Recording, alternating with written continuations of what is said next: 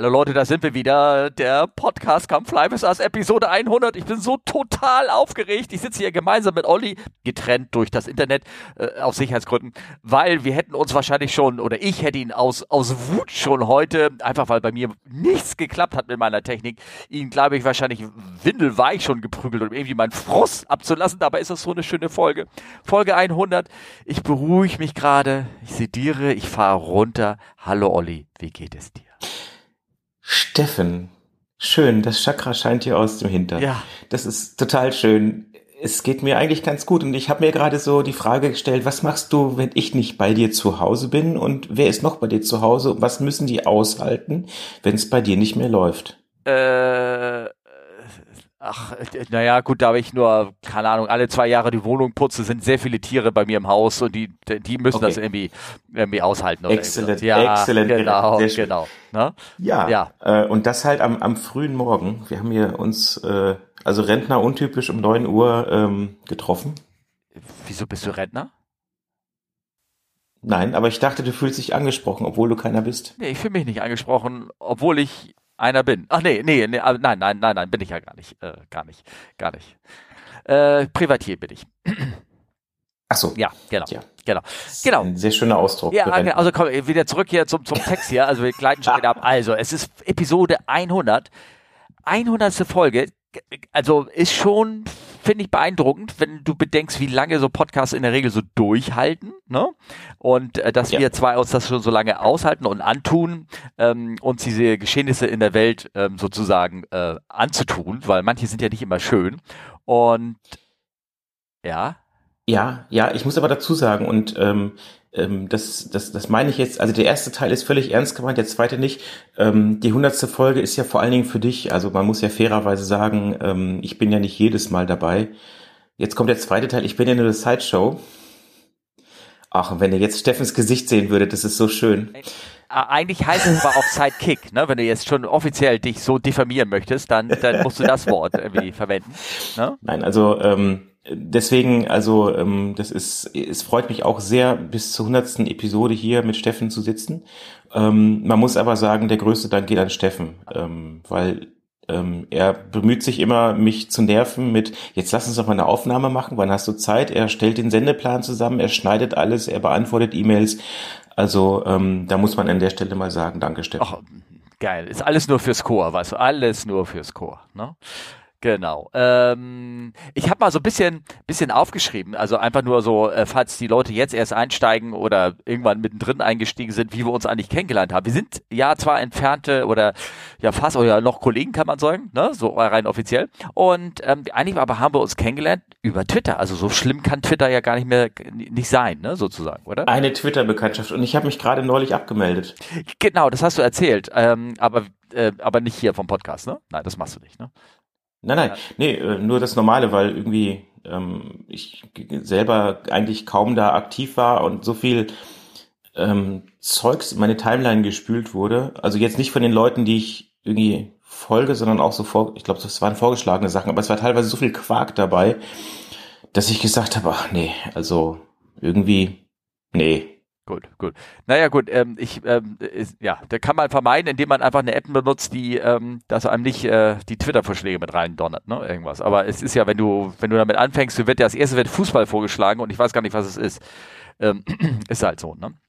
Naja, auf jeden Fall wollte ich mal ganz kurz sagen, also wie wir uns halt kennengelernt haben, nämlich wir haben uns, äh, ähm, äh, ich hatte mal irgendwie so verlauten lassen, oh, ich hätte mal Lust auf einen Podcast und da haben wir uns über Twitter verfolgt sozusagen und dann hast du gesagt, ey, lass mal treffen und dann haben wir uns erstmal äh, im blauen Salon, Profis kennen das, äh, glaube ich, zum ersten Mal irgendwie gesehen, beschnuppert. Und, äh, und dann hast du erstmal die Verhältnisse äh, klargestellt, so hier, wie sieht es aus, wie oft willst du das eigentlich, weil du schon Angst hattest, hier halt kriegst so einen Typen, der ständig nervt und dich anruft, was am Ende ja doch geschehen ist. Und naja, und dann haben wir uns vor allen Dingen äh, zuerst mal Hilfe äh, gesucht oder ein, ein, einen anderen äh, mitgehabt, der mit der Fliegerei nichts zu tun hatte vielleicht kannst du dich ja noch erinnern, Pablo, ne? Mhm. Und mhm. Pablo mhm. hat nach drei Episoden ähm, aufgegeben, ähm, einfach aus Zeitgründen, weil er das äh, auch eine neue Firma angefangen hat, selbstständig war und das hat alles nicht geklappt.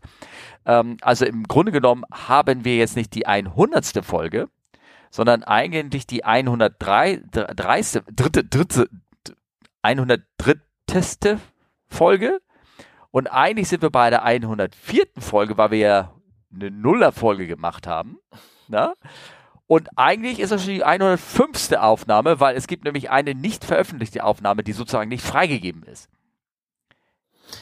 Ja. ja also, und ich habe immer noch darauf gewartet, dass du hier in der 100. Folge lustige Outtakes von unseren Vor- und Nachbereitungen reinpostest. Ach, oh, nee, äh, ja, nee, das, äh, was wir jetzt vor und gleich, nee, das, nein, machen wir nicht. Im Audio hört sich das doof an. Das, ne, das, ähm, nein, nein. Aber ich wollte nur sagen, also äh, eigentlich, deswegen habe ich wahrscheinlich mit dem Zählen so Probleme manchmal. nicht nur mit der Rechtschreibung, sondern auch mit dem Zählen, weil ähm, eigentlich sind das ja 100 stimmt ja gar nicht. Es ist eigentlich irgendwie ähm, anders, anders äh, mehr sozusagen. Ja, und eigentlich ähm, muss man ja auch sagen, ich meine, das ähm, ist ja nur ein, ein spaßiges Hobby. Ähm, wir machen das ja nicht, um irgendwie äh, Werbung zu platzieren oder Geld damit zu verdienen ja. oder irgendwas anderes. Und ähm, bis jetzt haben wir so um die 176.000 Downloads, was ich unglaublich viel finde. Und da muss man eigentlich auch mal sagen, ähm, Dankeschön an die Hörer, ne? ja, dass, genau. äh, dass die uns da äh, immer noch folgen, dass die uns noch aushalten. Ähm, ganz lustig auch mittlerweile Kollegen äh, bei der Arbeit, die mich drauf anquatschen. In dieser Stelle sehr, sehr viele liebe Grüße an die Nordsee. Ähm, der Kollege weiß schon, wen ich meine. Mhm. Auch in Hamburg ist einer und im, ah, wo wohnt der? Klaus, es tut mir leid, ich weiß nicht mal genau, oh, wo du okay. wohnst, aber ja. Guess? nein. Ja. Ähm, ja. Also vielen Dank auch daran, äh, weil ich hatte, ich hatte lange Zeit auch mal Sorge, naja, hm, wenn es bei der Arbeit so rumgeht, dann hm, hm, hm. Aber ähm, nee, fand ich, fand ich toll bisher. Und äh, auch die Nicht-Arbeitskollegen, vielen Dank, ähm, ähm, ja, dass ihr zuhört und sich das äh, und das und diesen Quark euch anhört. Also ich meine, es macht uns ja Spaß und äh, ich hoffe euch auch. Von daher ähm, ja, und wo wir jetzt gerade bei Statistiken sind, ähm, das ist, äh, Steffen hat das so schön rausgesucht. Man kann das bei dem äh, Podlove, dem Plugin für WordPress, sehr schön sehen, was so die Top-Episoden sind. Und äh, das ist relativ breit gestreut, muss man sagen. Ne? Ja, Genau, also vor allem äh, finde ich immer noch faszinierend, das führende, eine führende Folge ist eine ist die Episode Nummer 20 und ähm, die hat die, die, die meisten Downloads knuspriges aus dem Triebwerk, sieht aus wie eine Warze. Vielleicht ist es auch einfach mhm. nur der Titel, der die Leute an, anlockt, irgendwie in der Art. Und ähm, das war irgendwie bis jetzt unser Top-Laun und Mobile. Die unterscheiden sich alle mit plus minus 150 oder 200, mehr ist es gar nicht, ne?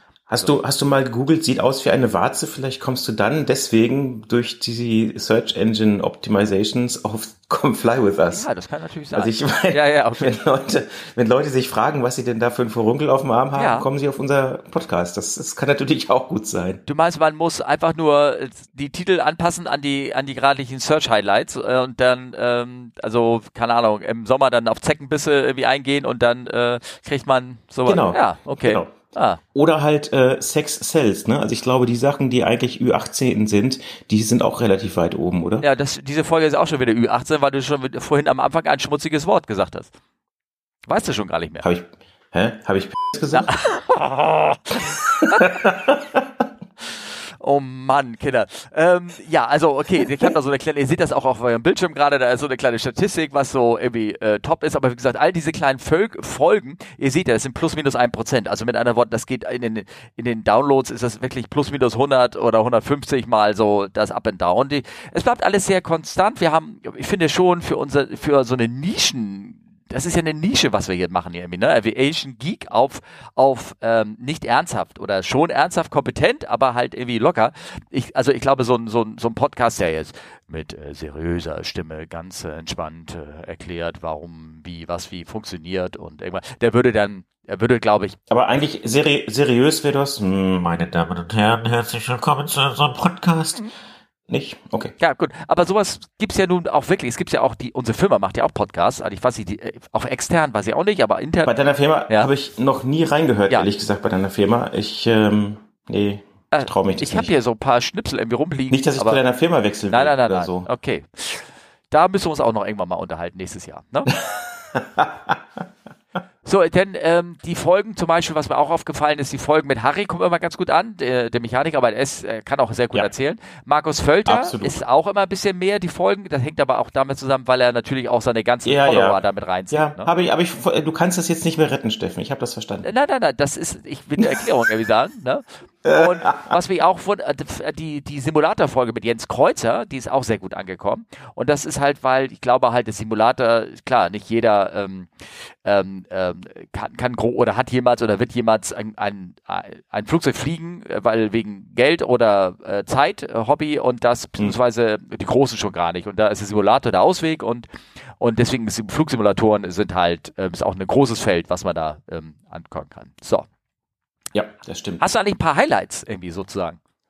Ja, wir, wir sprachen drüber. Ich habe auch, ich habe auch noch mal drüber nachgedacht und ähm, ich glaube, wir sind da, wir sind da tatsächlich so auf ja eigentlich zwei zwei Highlights gekommen. Also einmal, ähm, ähm, wir hatten ja mal ein Hörertreffen und das fand ich, das hat Spaß gemacht. Ja. Ähm, hat mir auch wieder gezeigt, wie, wie wichtig das ist. Also so schön Podcast ist, so schön Online-Medien wie Twitter, Insta, Mail, wie auch immer sind, zusammen mal irgendwie ähm, ein kaltes Wasser zu trinken oder so, das ist ähm, priceless. Also das ist wirklich, das ist wirklich schön und vor allen Dingen ist es, also ich fand das total spannend. Ähm, dann halt die verschiedenen Leute kennenzulernen. Also ähm, ich denke mal, ich weiß nicht, ob der noch, ich denke doch, der müsste eigentlich noch mithören, ein, äh, ein, ein, ein Lokführer, äh, mit dem wir uns äh, an dem Abend auch schon unterhalten haben. Schöne Grüße an dieser Stelle. Und ähm, der hat halt auch Nachwuchs, so alt äh, wie, wie, wie meiner. Und ähm, wir haben ja beide das Problem, dass man noch viel unterwegs ist und die ganzen Themen, die man dann halt irgendwie hat, obwohl man eine völlig andere Beschäftigung so gesehen erstmal hat. Und das fand ich, ähm, das fand ich super interessant und auch ja, so, so die Geschichten so hinter den Leuten, die, die, die uns zuhören. Und das fand ich, das fand ich halt echt schön, ja. Das ähm, hat eine Menge Spaß gemacht. Und ähm, das andere, wir haben ähm, einmal einen Kommentar bekommen von Stefan aus Tübingen. Und das hat mich wirklich unglaublich beeindruckt, muss ich sagen, weil ähm, Stefan hat zu dem Thema optische Täuschung ein paar Fragen gestellt, also die man beim Fliegen hat. Ähm, ja, gibt's diverse, will ich jetzt auch nicht so aufrollen und hat er ziemlich detailliert so gefragt und dann am Ende sagte er, ich bin übrigens sehbehindert. Und ähm, das fand ich krass. Also ähm, so von, also aus, aus, aus seiner ähm, aus seiner Warte halt so die, ja, die Überlegung, wie, wie stellt sich das dar und wie, wie stellt er sich das vor und trotzdem, also es hat mich wirklich, es hat mich wirklich fasziniert, das muss ich ehrlich sagen und ähm, ich fand es, ich fand es einfach, ja, tolle Fragen vom Stefan und das hat, also ich fand es bewegend, sage ich ja, mal. Ja. Genau. Ja. Und ich fand es ich fand's toll und es hat mich wirklich auch gefreut, dass er uns diese E-Mail geschrieben ja, hat. Genau. Und ähm, genau, das sind so die Sachen. Was, wie, wie ist es bei dir so, Steffen? Ähm, äh, das Treffen, ganz definitiv. Das Treffen fand ich äh, sehr beeindruckend, auch wie viele ähm, auch versuchen wollten zu dem zweiten Treffen letzten Sommer, was wir versucht haben zu organisieren, wie wir da kommen wollten, ähm, auch ähm, fliegerisch kommen wollten. Und das finde ich so furchtbar schade, dass es am Ende nicht geklappt hat. Aber das, wie gesagt, das werden wir definitiv ähm, nachholen. Ähm, generell das allgemeine Feedback kommt, die, die Fragen, die reinkommen, sind äh, großartig, äh, teilweise komplex. Ich weiß gar nicht, ob wir sie in, in der Folge richtig, also in der Art richtig beantworten können, gerade in einem Audio-Podcast, ne, wo man ja auch, man mhm. erzählt ja auch gerne mit Händen und Füßen, also ich jedenfalls. und ja, kann ich bestätigen. Ja, und ähm, ähm, genau, das äh, beeindruckt und ähm, ich habe einmal ziemlich am Anfang eine Einladung zu, zur Airbus bekommen. Ich glaube, das war äh, hier in Finkenwerder, um das anzuschauen. Ähm, der Kollege, der arbeitet auch noch, ich hoffe, der hört auch noch zu. Ähm, ich konnte halt nur nichts aufnehmen, weil das so früh war, ich hatte überhaupt kein Equipment, um da aufzunehmen. Und, und auch das, was er mir vorgenommen hat, die Leute, mit denen ich da hätten mitnehmen, irgendwas mit ähm, äh, aufnehmen können, die wollten irgendwie auch nicht. Es war im Tower da vom Finkenwerder und also. Aber das fand ich beeindruckt, dass ich dahin durfte. Also großartig, muss ich sagen. Ähm, äh, genau, überhaupt generell das, das Projekte, die Technik, das zu begreifen, wie das funktioniert und, und überhaupt. Und ähm, Genau. Ne? Und so andere Sachen. Und natürlich, ähm, was auch äh, für denjenigen ist, der neu einsteigt, dieses, ähm, äh, wer jetzt, wer jetzt mal so das mitverfolgt, ich meine, wann haben wir angefangen? 20, 2019, äh, glaube ich, ne? Kann sein. Ja, ja, genau, Anfang 2019 und dann schlagartig kam Corona und äh, das ist ja wie so eine Chronologie des, äh, des Geschehnisses, des Leidens, des Ungläubigseins, des ähm, der Vermuten, wie oft ich falsch lag, wie oft ich hm. äh, gedanklich dann aber auch richtig lag, weil ich ja natürlich auch nicht alles gesagt habe. Und ähm, ja, mein emotionales Hoch und Tief, die hier aufgetreten sind, schon faszinierend. Mhm. Faszinierend. Ja. Ne? Und ihr wart live mit dabei, Kinders, Hörer Aber jetzt haben wir noch mal was anderes erzählt. Ich finde, jetzt haben wir genug äh, sentimentale Kram, gemacht, oder? Ähm, was machst du denn gerade, wenn ich fragen darf? Äh, das fragen, ich podcast gerade mit dir, die hundertste Folge. Mhm. Nein, ich bin gerade in, äh, ähm, in Frankfurt. Ah, okay. Und ähm, habe da noch einen Simulator morgen ganz in aller Herrgottsfrühe und mache heute tatsächlich mal einen etwas ruhigeren Tag. Und ähm, ja, das ist dann auch mal ganz gut, sage ich mal. Das eine oder andere abarbeiten und so ein bisschen dies und das machen. Ja. Ist nicht schlecht. Ja, genau. Ich kann, genau. ich kann, ja, schon. Ich habe nee, ich habe morgen äh, Simulator Check und dann äh, gehe ich am Tag darauf direkt wieder fliegen. Von daher ja, nach Guarulhos, das ist äh, Sao Paulo. Hm, da kannst du uns ja mal wieder fliegerische Geschichten so erzählen, irgendwas, was da so. Ja, ich hoffe, aber irgendwie bei mir ist immer so tote Hose, wenn ich fliege. Ich weiß auch nicht, woran das liegt. Na, du, es ich bin langweilig. Nein, das hat nichts damit zu tun. Fliegerei ist ja generell etwas, wo eigentlich Gott sei Dank sehr, sehr wenig passiert. Und ich, das ist ja das, was die Leute vielleicht auch, ich, also ich persönlich finde es ja toll, wenn an einem Flug nichts passiert, oder? Ja, ja total. Ja, also, welche Aufregung möchte ich wieder haben? Oh, waren nur zwei brennende Triebwerke. Alles, alles ansonsten normal. Schatz, wie war dein Tag? Ach ja, zwei Triebwerke haben gebrannt, ja. Vogelschlag gehabt ja. und ein, äh, Passagier, ein Passagier musste wiederbelebt werden, aber ja, sonst nichts Besonderes. Ja, genau, richtig. Also klar, ich könnte mir vorstellen, Passagierflugzeug äh, erlebt man auf der Passagierseite natürlich mehr. Ne? Die Geschichten, du lernst mehr Leute kennen und irgendwie bei der Fracht ist das irgendwie natürlich dann den Teil nicht. Ne? Eben, das ist halt, also, ja. Und äh, Steffen, was machst du gerade? Ähm, ich ja, also äh, ähm, ich, äh, ne, hab Podcasten. Okay, danke. Genau, und dann, nee, aber äh, vorgestern was? war ich äh, selber mal eine Runde fliegen, also ich auch, ne?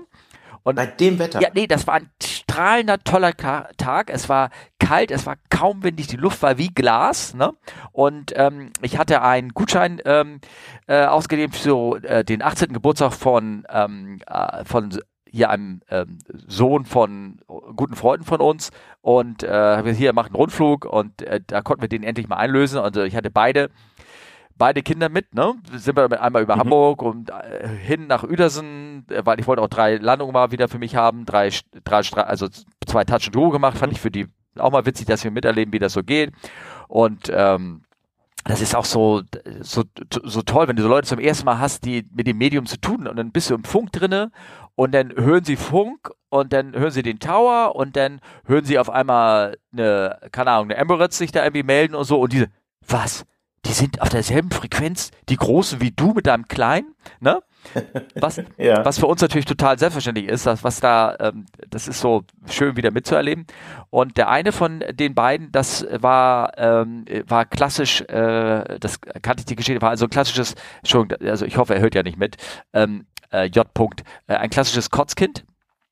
Äh, mhm. Also eins, der beim Autofahren ständig schlecht wird. Es gibt so Kinder, ne? Die kannst du hinsetzen, wie du ja. willst. Die sind halt immer nur, denen wird halt schlecht. Und ich habe seine, seine Mutter gefragt, sag mal, ähm, bitte, bitte kannst du mir eine Tüte mitgeben, weil ich meine, wir haben eine, aber vielleicht eine größere ne, an Bord.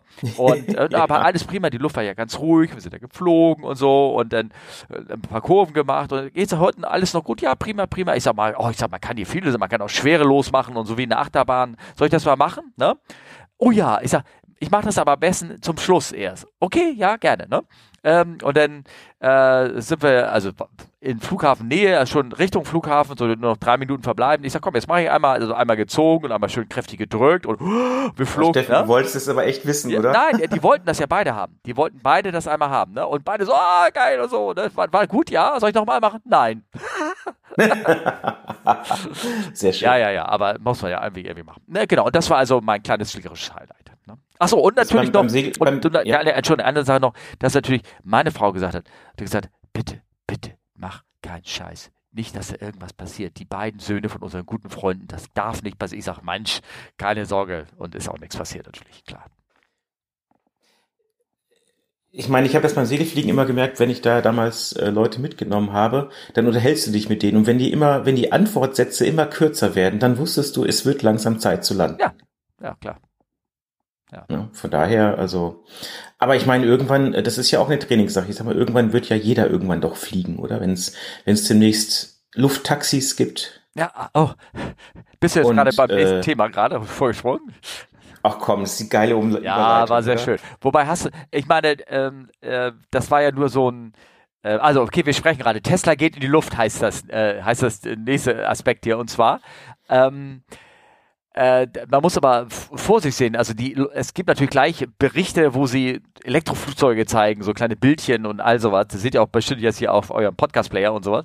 Ähm, dabei hat Tesla einfach nur sich patenttechnisch ähm, um oder ein Trademark gemacht, also nur ein Patent ist es nicht, äh, Namens, äh, sich einen anderen Namen gesichert. Wie ein Trademark? Was ist Trademark äh, auf Deutsch?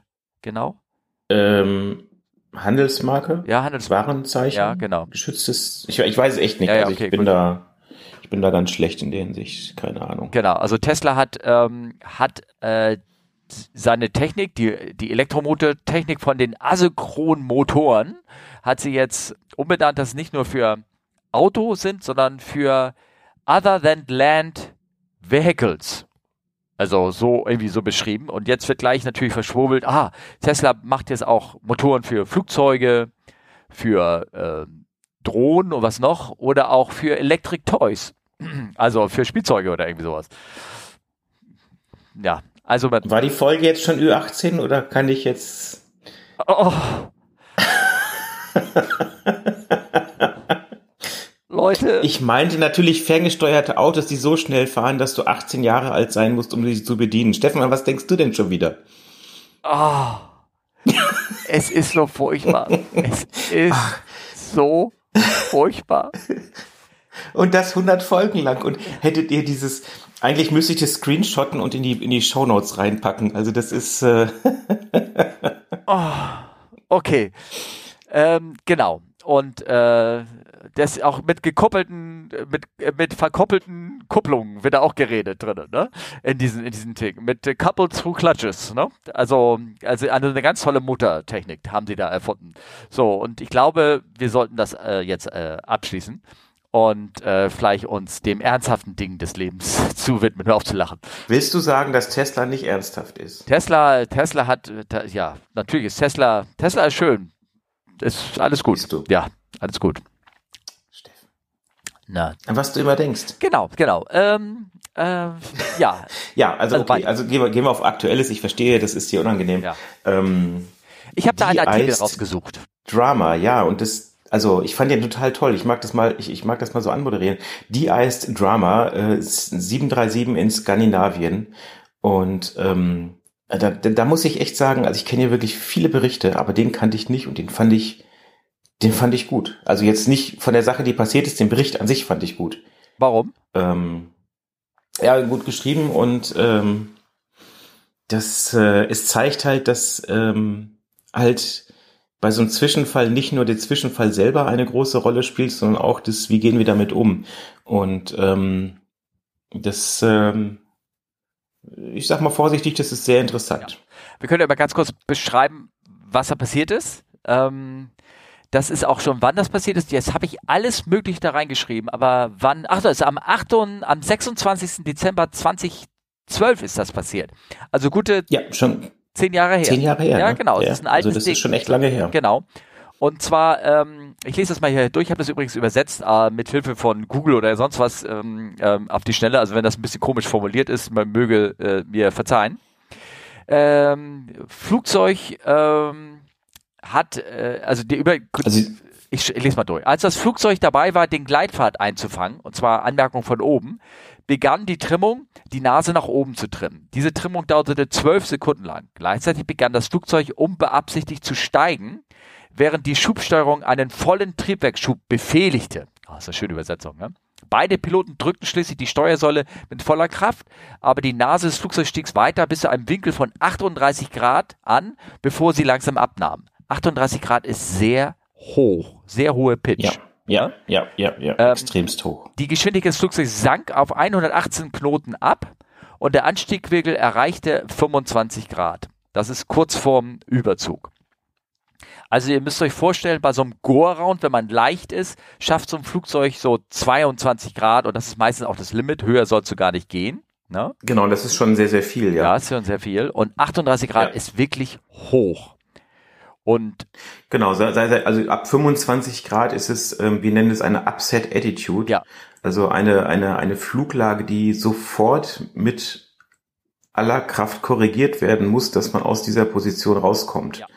Und äh, 38,5 ist also extremst, genau. sage ich jetzt mal. Und, ne? zumal, ähm, also ich als, als, als Crew würde mich äußerst beunruhigt fühlen, wenn das etwas passiert, was das Flugzeug von sich alleine ausmacht. Also wir müssen uns hier, man könnte es sich nochmal ähm, vorstellen, ähm, ähm, dass der, die, die haben einen Anflug gemacht, wollten den Gleitfahrt, das ist ein bisschen ungewöhnlicher, von oben intercepten, also von oben anschneiden sozusagen, aber das passiert mal, kann man also machen und sowas. Und kurz bevor das, äh, bevor das war, ähm, fing die Nase, ging die, äh, betätigte die Nase einen Trim-Input nach oben. Ne, die Nase hebte sich. Ähm, für zwölf Sekunden lang, das ist relativ lang, wenn man ja mal durchzieht, wie lange zwölf Sekunden ist. Der Autopilot war an, bei der 3.7 dreht er relativ langsam, die Trimmung, nicht so schnell, als wenn du sie manuell machen würdest, aber sie dreht nach oben und ähm, dann geht die Nase nach oben hoch und dann wird, wird natürlich der Flieger langsam und dann setzt sie die Schubumkehr noch voll, noch voll ein, dann geht die Nase nochmal weiter hoch und, nee, nicht Schubumkehr. Äh, der, der Schub rein, ne? Entschuldigung, nicht Schubumkehr, streichen bitte. Zeugen, streichen Sie bitte Schubumkehr auf Ihren Gedächtnisprotokoll. Schub, ging nach vorne. Und, und die haben beide dann angefangen zu drücken, ganz, ganz kräftig. Und, ähm, und das Besondere ist, finde ich, und das geht auch weiter hier in, dem, in den Text, äh, äh, in den Shownotes steht das drin, die haben beide kräftig gedrückt und der Autopilot ist immer noch nicht rausgeflogen. Und das müsste der eigentlich, wenn man beide so mm, ganz kräftig mm. drückt. Und dann fing sie an, irgendwann die, die, die Trimmung ähm, zu äh, betätigen. Und dann flog erst der Autopilot raus. Das haben sie im Kopf, aber das war alles so schnell und dramatisch, das haben sie, glaube ich, selber gar nicht alles so mitbekommen. Ähm, und das ist auch korrekt so beim Verhalten. Wenn du versuchst zu trimmen, fliegt sofort bei der 3.7 der Autopilot raus. Und sagt hier, ey, was machst du denn? Du willst fliegen? Okay, dann, ja. then you have it. Ne? Und, ähm, und dann haben sie langsam geschafft, die Nase wieder runterzubringen, sind durchgestartet und haben einen zweiten Anflug gemacht und sind gelandet. Und was dann so ein bisschen passiert ist, das, ähm, das finde ich faszinierend. Ne? Das, das ist ja das, weshalb du ja den Bericht auch so, so spannend empfindest. Genau. Vielleicht, ähm, also man muss halt dazu sagen, was, was ist da überhaupt passiert? Also die, die Nase ging hoch und sie konnten schlecht ähm, wieder nach unten korrigieren. Und genau. man muss dazu sagen, dass, ähm, und das finde ich eigentlich ganz interessant, das Flugzeug wurde vorher enteist und Enteisungsflüssigkeit ist in den Tailcone geflossen. Der Tailcone ist also quasi der letzte Zipfel hinten vom Rumpf, äh, da wo auch das Höhenruder quasi befestigt ist. Und klar, dadurch, dass es da das Ruder sich bewegt, der Tailcone ist natürlich fest, gibt es natürlich Spalten und da kann natürlich Enteisungsflüssigkeit reinkommen. Und die Flüssigkeit ist halt da reingelaufen beim Enteisen äh, auf die Wellen von den Hydraulikmotoren gegangen. Und ja, das ist quasi wie so eine ähm, wie so eine Spindel. Ähm, und wenn da Eis zwischenkommt, dann blockiert das halt. So, und dann kann man halt, das äh, kann der Motor nicht mehr frei drehen und das Ruder, das Höhenruder nicht mehr richtig bewegen. Ähm, das sind zwei Sachen, die ich sehr interessant finde. Einmal, ähm, warum passiert das erst im Landeanflug? Weil eigentlich im Reiseanflug ist es deutlich kälter. Ja. Und ähm, ja, ich sag mal, das war wahrscheinlich auch ein bisschen Glück, dass das dann irgendwann wieder freigängig wurde. Ja. Ne? Also das äh, muss man auch mal so sehen. Das hätte ja auch so vereist sein können, dass es durch massive Kraft nicht mehr gangbar gemacht werden würde. Ne? Also generell, es war extrem, es war im Winter, es war sehr kalt, selbst am Flughafen war minus 17 Grad.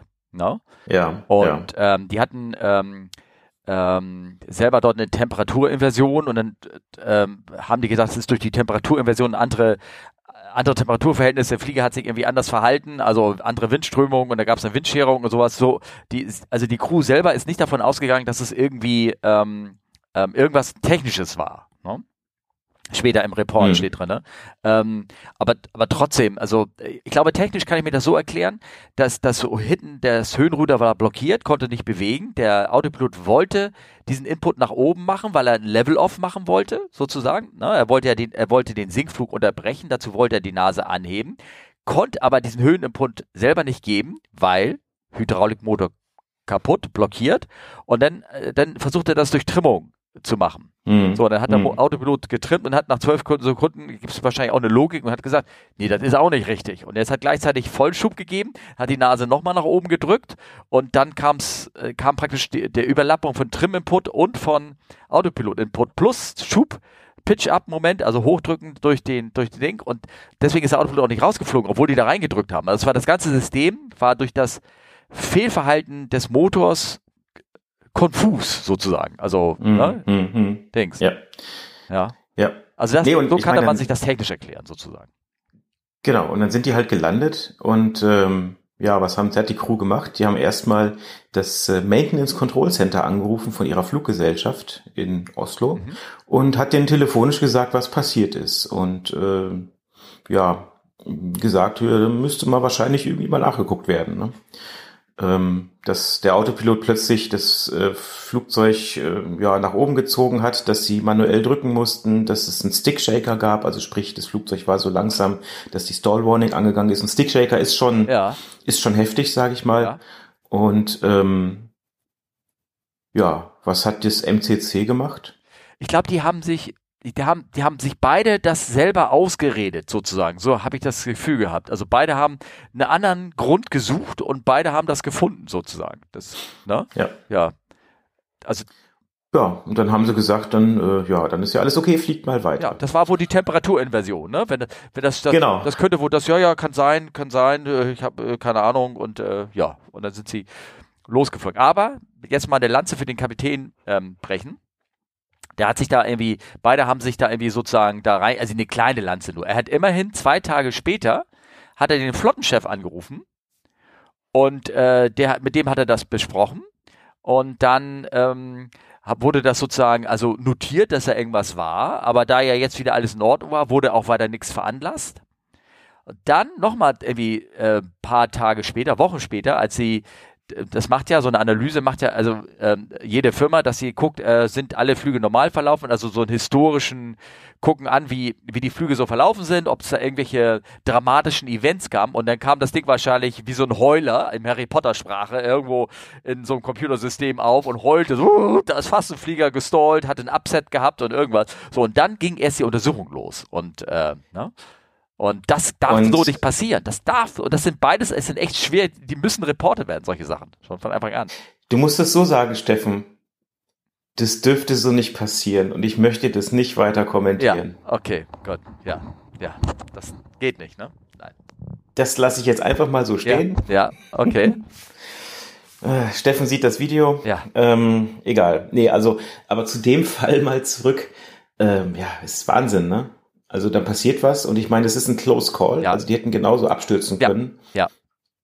Und ja, dann, ja, je nachdem, wer dann gerade am Telefon ist, ja, ach, das war eine Inversion, fliegt mal weiter, ne? Auf jeden Fall hat diese Nachträge, also der, dieser Bericht ist schön durchzulesen, ist ja alles verlinkt. Dieser Untersuchungsbericht geht ja nochmal wirklich auf die, die Sachen ein, was da alles irgendwie passiert ist. Wann erst der Autopilot Ja. rausgefallen ist durch den Trim and Put, dass er vorher nicht rausgegangen ist, wie langsam der Flieger war, dass der ähm, nur noch zwei Knoten von der Stall Speed entfernt war, als er so langsam war. Und wahrscheinlich auch nur deshalb überhaupt keine, also richtige Stall, also so ein Flieger, der stallt ja auch mal gerne so ein paar Knoten früher oder später oder du kriegst erst einen Buffets und irgendwas. Und das war deshalb war, hatte er so eine relativ gute Margin noch. Aber das war, Mhm. deshalb so einen kleinen Puffer, weil, weil sie, in dem Moment haben sie ja kräftig gedrückt, hatten nur noch 0,3 G.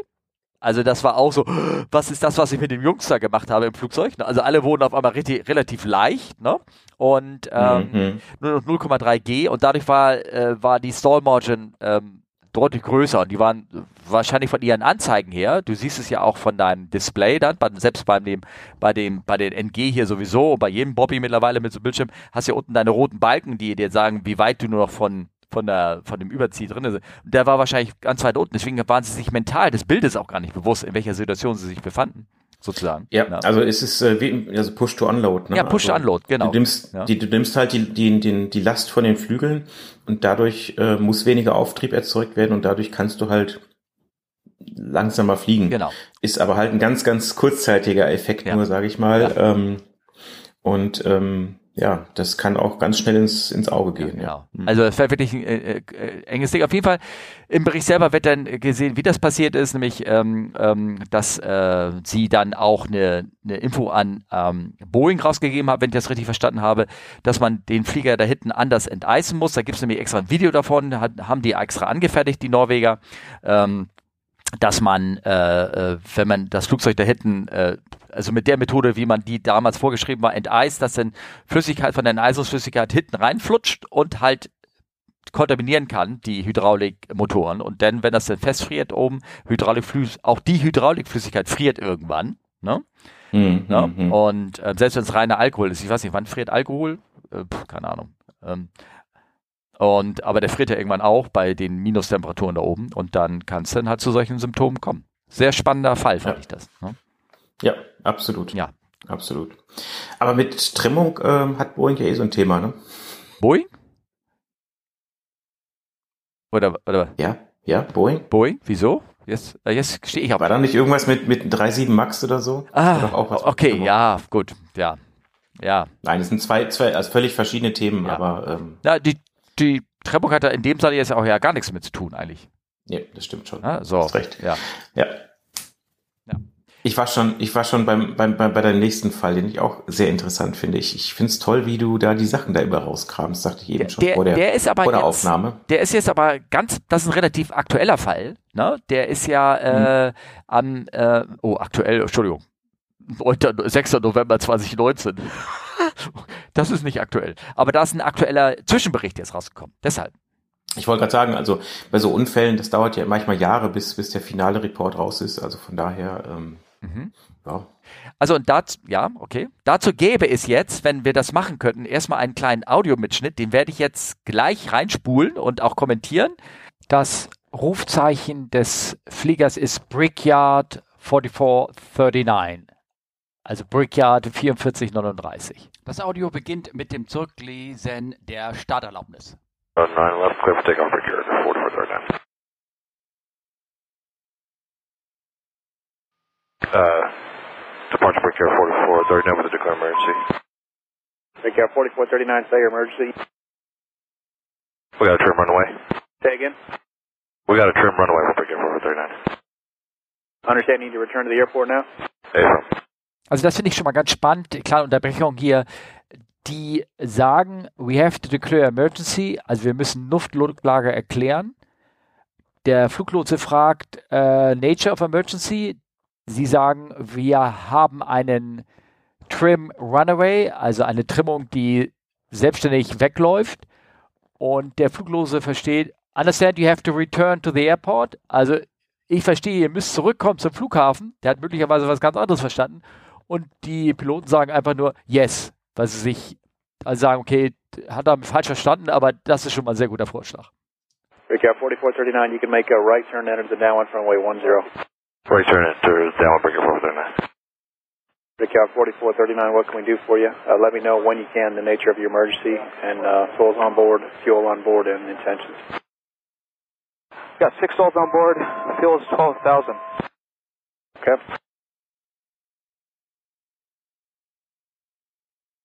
Cap 4439, you can stop the climb and uh, just descend your discretion for uh, the right now on runway 10, runway 10. Cap 4439, do you want to stay with the tower and come back in and land, or do you need to go back out and uh, sort this out? Cap 4439. 4439, we're in a stalling situation. Also kleiner Mitschnitt schon mal, was hier passiert ist. Der Fluglotse hat zwischendurch seine üblichen Notfallfragen gestellt, die sie auch eben ganz schnell beantworten konnten. Aber dann ist die Situation an Bord wahrscheinlich echt eskaliert. Es, es scheint so zu sein, dass der Flieger seine Höhe überschießt, weil er sagt, hey, du kannst jederzeit sinken, aber er kann ihn das auch nicht anweisen, weil er ja in Luftnotlage ist.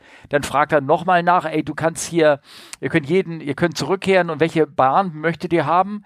Und wieder keine Antwort, dann spricht er sie nochmal an und dann kommt nur der Antwort von dem einen, wir sind in einer, in einer, we are in a stalling situation. Also mit anderen Worten, wir, wir sind, wir schmieren fast ab, also wir überziehen fast und dann noch so ein, so ein kleines, äh, so ein Stöhnen, weil er vor Kraft den Funkknopf zu spät hat losgelassen. Deswegen kam nochmal so ein anstrengender, anstrengendes Geräusch von wem immer er gerade gefunkt oder geflogen hat äh, dazu. Nur so als kleine Erklärung. Delta 1012, are you up?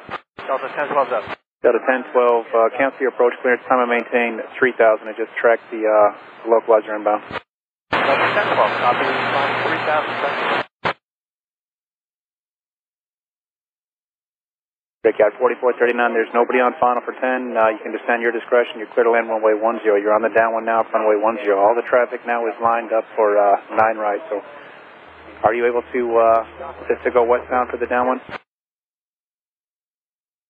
We can't pitch down for 4439. Okay, Brickyard 4439, what do you need to do? We're trying to descend here. Okay. Nachdem der Fluglotse einen anderen Verkehr, eine Delta Airlines aus dem Weg geschafft hat, sozusagen, sagt er dem der Embraer, der Brickyard 4439, dass jetzt der Weg frei ist, dass sie die Landebahn jederzeit haben können, dass sie äh, jetzt auf dem Downwind-Leg sind und das alles für sie sozusagen bereitsteht und fragt ihn nochmal, ob er in der Lage ist, westbound äh, zu fliegen, um auf der Bahn 1.0 dann zu landen und bekommt nur als Antwort, we can't pitch down. Also wir können die Nase nicht runterbringen. Und er fragt ihn, was kann ich für ich, euch tun? Und ähm, bekommt als Antwort, uh, we are trying to descend. Also wir versuchen äh, im Sinkflug überzugehen. Delta 1012, turn right heading 180, maintain 3000. Delta 1012, right turn 180 maintain 3000. Delta 1012, Connect approach 124.6, they'll bring it back around. 24.6 Delta 1012. Center Brickyard 4439, what's the runway? Brickyard 4439, uh, we've, we've got 10 available for you. If you can enter the downwind for 10, if you need something else, let me know and we'll get everybody out of your way. Never straight in. Straight into what? The 10, right, you said? We've got 10 open for you. We can clear anybody out of the way if you need 8 left or 9 right. Just let me know what you need. Roger, give me a second. Brickyard 4439, are you able to take a turn or no? Yes. Brickyard 4439, uh, turn left heading 200 and we'll uh, give you vectors for the uh, runway 10. 200 Brickyard 4439. Brickyard 4439, you can start your descent, uh, your discretion back down to uh, 6,000. 6000 Brickyard 4439. Brickyard 4439, The brickyard, we're trying to. are you on a right turn? Yes. That's fine, right turn heading 200. 200. Brickyard 4439, I see you're climbing again. Are you able to descend or no? Brickyard 4439. Okay. 4439, I see you in the turn. I see your altitude coming back down. Just uh, fighting 200 and uh, maintain maintain 6,000. 200 6000 Brickyard 4439. Brickyard 4439 on that 200 heading. It should bring you right across the front of the airport, the uh, east side of the airport. Maintain 4,000 and uh, let me know uh, when you got the airport inside. We'll just go ahead and clear you for 10 and you can do what you need to from there. All right, down to uh, 4,000 and uh, uh, 280 heading for brickyard 4439. 200 heading and uh, I'll have a one turn here for you shortly. Roger, 200 down 4,000, brickyard 4439. So, hier breche ich mal ab. Ähm, ab hier ist nämlich die Situation wieder un- unter Kontrolle. Also es fing eben im Audio an, dass ähm, der Fluglotse versucht hat, den Heading zu kriegen, dass die Piloten immer gestresster werden, dass er ihnen Anweisungen sieht, ja, hey, ihr könnt gerne wieder sinken zurück auf 6000 Fuß und so weiter, weil mittlerweile sind die echt hoch gestiegen, nämlich auf über 14.000 Fuß, weil sie, wie gesagt, die Nase nicht runterbekommen haben. Und ähm, ihr werdet, wenn ihr nochmal genau reinhört, vielleicht gleich äh, oder zurückspult, werdet ihr hören, auf einmal hat die Stimme gewechselt, nämlich dann äh, stand, fand nämlich eine Kontrollübergabe hat. Dann hat der Kapitän gemerkt, er kann das Schiff mit seinem Steuerknüppel nicht so gut fliegen mit seiner Trimmung und dass auf der FO-Seite alles funktioniert und äh, der FO angefangen zu fliegen und dann äh, der Kapitän dann sozusagen gefunkt und äh, dann äh, ging die Situation wieder zurück unter Kontrolle. Aber in der Zwischenzeit sind sie immer weiter gestiegen, über 14.000 Fuß. Äh, der Fluglotse wurde schon so ein bisschen angestrengter. Man hat ihnen auch gesagt, hey, da unten ist der Flugplatz, habt ihr alles in Sicht, versucht mal zu landen und so. Es war eine sehr spannende, hochdynamische Situation, die sich da in den wenigen ähm, Minuten da entwickelt hat. Und aber ab dem Zeitpunkt, an dem ich jetzt hier den Cut gemacht hat, war alles unter Kontrolle. Das volle Video könnt ihr euch ähm, äh, im Netz natürlich anschauen, mit ein bisschen Grafik dabei und da ist die Position, die Höhe der Flieger auch dargestellt. Und der Funk in Schriftform. Immer sehr gut gemacht von den Typen von Real ATC. Fertig? Okay. Was, was äh, kann, kannst du mal nochmal beschreiben, vielleicht, was da passiert ist? Dann Ja, die sind im Grunde genommen gestartet in Atlanta und haben dann ein Trim Runaway gehabt. Das heißt, äh, die, das Flugzeug hat immer weiter nach oben getrimmt. Die beiden Piloten haben versucht, da massiv ja, gegen anzudrücken sozusagen. Ähm, Ja. Und haben dann ja versucht, es irgendwie erstmal den Flugweg erstmal irgendwie einzufangen, dass das Ding nicht äh, stallt. Ne? Also man ähm, bei dem ATC-Mitschnitt ist es eigentlich total schön zu hören. Also der, der, der Radarlotse, der da eine relativ ruhige Stimme hat und die beiden Piloten oder der, der Pilot, der nachher immer funkt, ähm, der halt schon, wo man den Stress schon direkt an der Stimme hört. Ja. Das, das, ist, das ist beeindruckend. Und deswegen, ich hatte gerade ein bisschen länger reingehört, ähm, man merkt aber nachher auch, dass der Lotse ganz doll unter Stress steht, seine Stimme aber so kontrolliert, dass er immer noch beruhigend rüberkommt. Das ist, das ist sehr faszinierend, finde ich. Ja, ja, ja. Mm, Man merkt nämlich in einigen Sachen, da fängt er an zu reden und man merkt, dann muss er nachdenken. Und das ist eigentlich relativ untypisch für die. ja. Also, äh, Also der hatte auch richtig, der hatte richtig Stress, Ja. auch der Lotse. ja, Und ähm, zudem, das ist halt ein Atlanta.